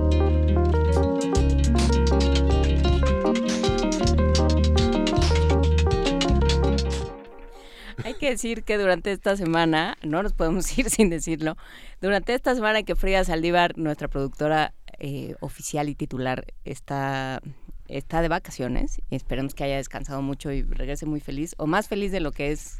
Siempre es muy siempre. feliz. Eh, se quedó a cargo Uriel Gámez. Uriel Gámez. Y, este, y, y nos trae yo me siento Sí, como, en, híjole, ap- Frida. como en Apocalipsis. Sí, lo bueno que hay un cristal, si no nos aventaría el borrador. El, ¿no? Ay, no, Sí. Uriel es lo máximo. Es una mezcla entre esa película con Edward James Olmos que se llamaba este, Stand and Deliver. Es una mezcla entre La Sociedad de los Poetas Muertos y Apocalypse Now.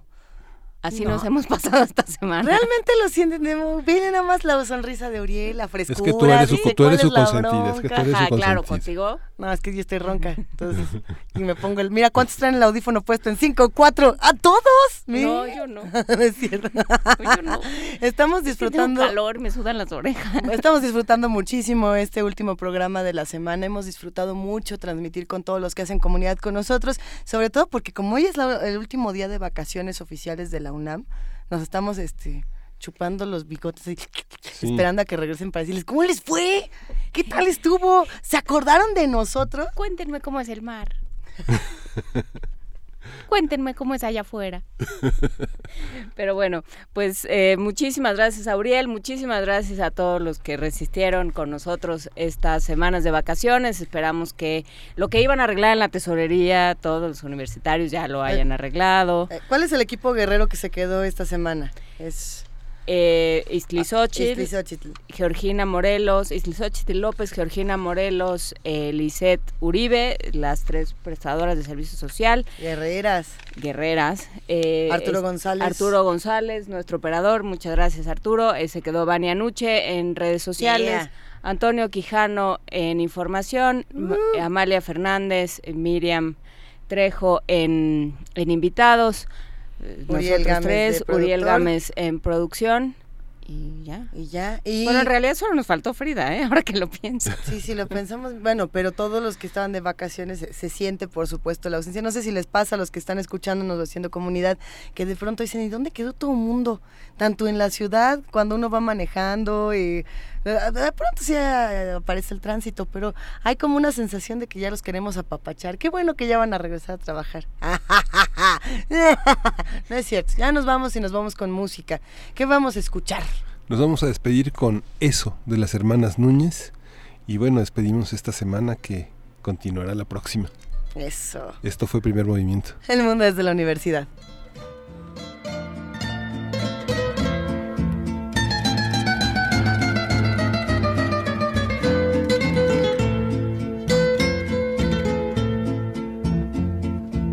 Eso lo que me dijiste la última vez. Eso que asesina, eso vida mía, no lo olvidaré. Eso, mi canción nocturna, nunca lo canto. Porque duele mucho soportar la pena de perder tu amor. Si ya no me quieres, al menos no mientas ni manches tu vida. Es mejor que dejes cicatrices buenas sobre mis heridas y pensar que tuve tan cerca otros labios y los desprecié. Pero no me quejo, fue maravilloso lo que te robé. Pero no me quejo, fue maravilloso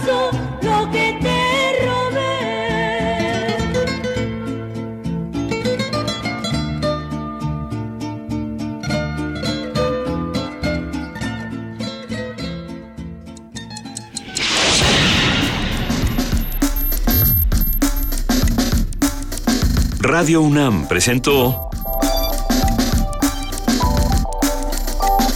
Primer Movimiento. El mundo desde la universidad.